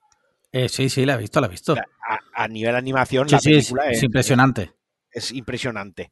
Eh, pues eso lo hace mejor. O sea, la animación de Arcane es mejor. Y luego hace otra cosa bastante chula también, que es coger una historia de videojuegos, un lore, que eh, en principio, pues pensarías, es que si no juego al videojuego, ¿qué sentido tiene, no? Pero lo explican todo desde cero, con un planteamiento que da igual que no te interesa. O sea, ni siquiera importa que te gusten los videojuegos. O sea, eso viene de un videojuego porque te lo dicen, porque te pone Arcane, Leech of Legends, Riot, y te están dando esa información. Pero si eso se lo ahorrasen, la serie sería igual de disfrutable y entenderías perfectamente todo. Y para mí eso merece un reconocimiento. Vale. Vale. No te voy a convencer de que la veas porque No. sé que esas cosas no te gustan, No la pero ya te digo, ya te digo, es impresionante. O sea, mm, a nivel técnico, visual, el apartado artístico, el diseño de personaje, el diseño de escenario, todo es brutal. O sea, hay un trabajazo ahí que no me extraña que sea de las series mejor valoradas. Vale. He leído, el otro día leí un, un hilo en Twitter de una chica española, creo recordar que era española, que se quejaba de que hacía queerbaiting. ¿Qué es eso? Es un término que aprendí sobre la marcha el otro día. Eh, considera que la serie Arcane, eh, los personajes homosexuales, sus tramas eh, son como mucho más limitadas y mientras que los personajes, a ver si me estoy equivocando de serie, hay personajes homosexuales en Arcane, Sí, sí. vale, Una de, la- una de las protagonistas, de hecho. es lesbiana, ¿no? Sí, sí. Vale. Pues decía que mientras los personajes heterosexuales mm, daban rienda a sus relaciones de forma normal, ella, eh, las lesbianas, eh, era todo como. No era tan Que se- explícito. Que se- a ver, sí, tiene razón, ¿eh?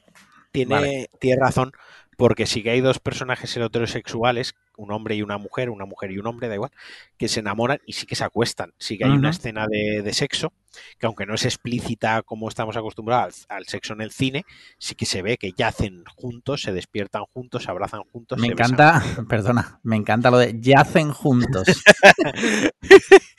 sí que es verdad, sí, eso está ahí. Y sí que es verdad que la relación de las dos protagonistas. Desde el primer principio se deja ver que se gustan, en miraditas, en comentarios, en tal, no sé menos, pero nunca llegan a ejecutar el amor. O sea, nunca se dan ni siquiera un beso. No yacen juntos. Juntas. No yacen juntas. Sin embargo, sí que hay un par de momentos que se refieren como a tu novia, ¿no?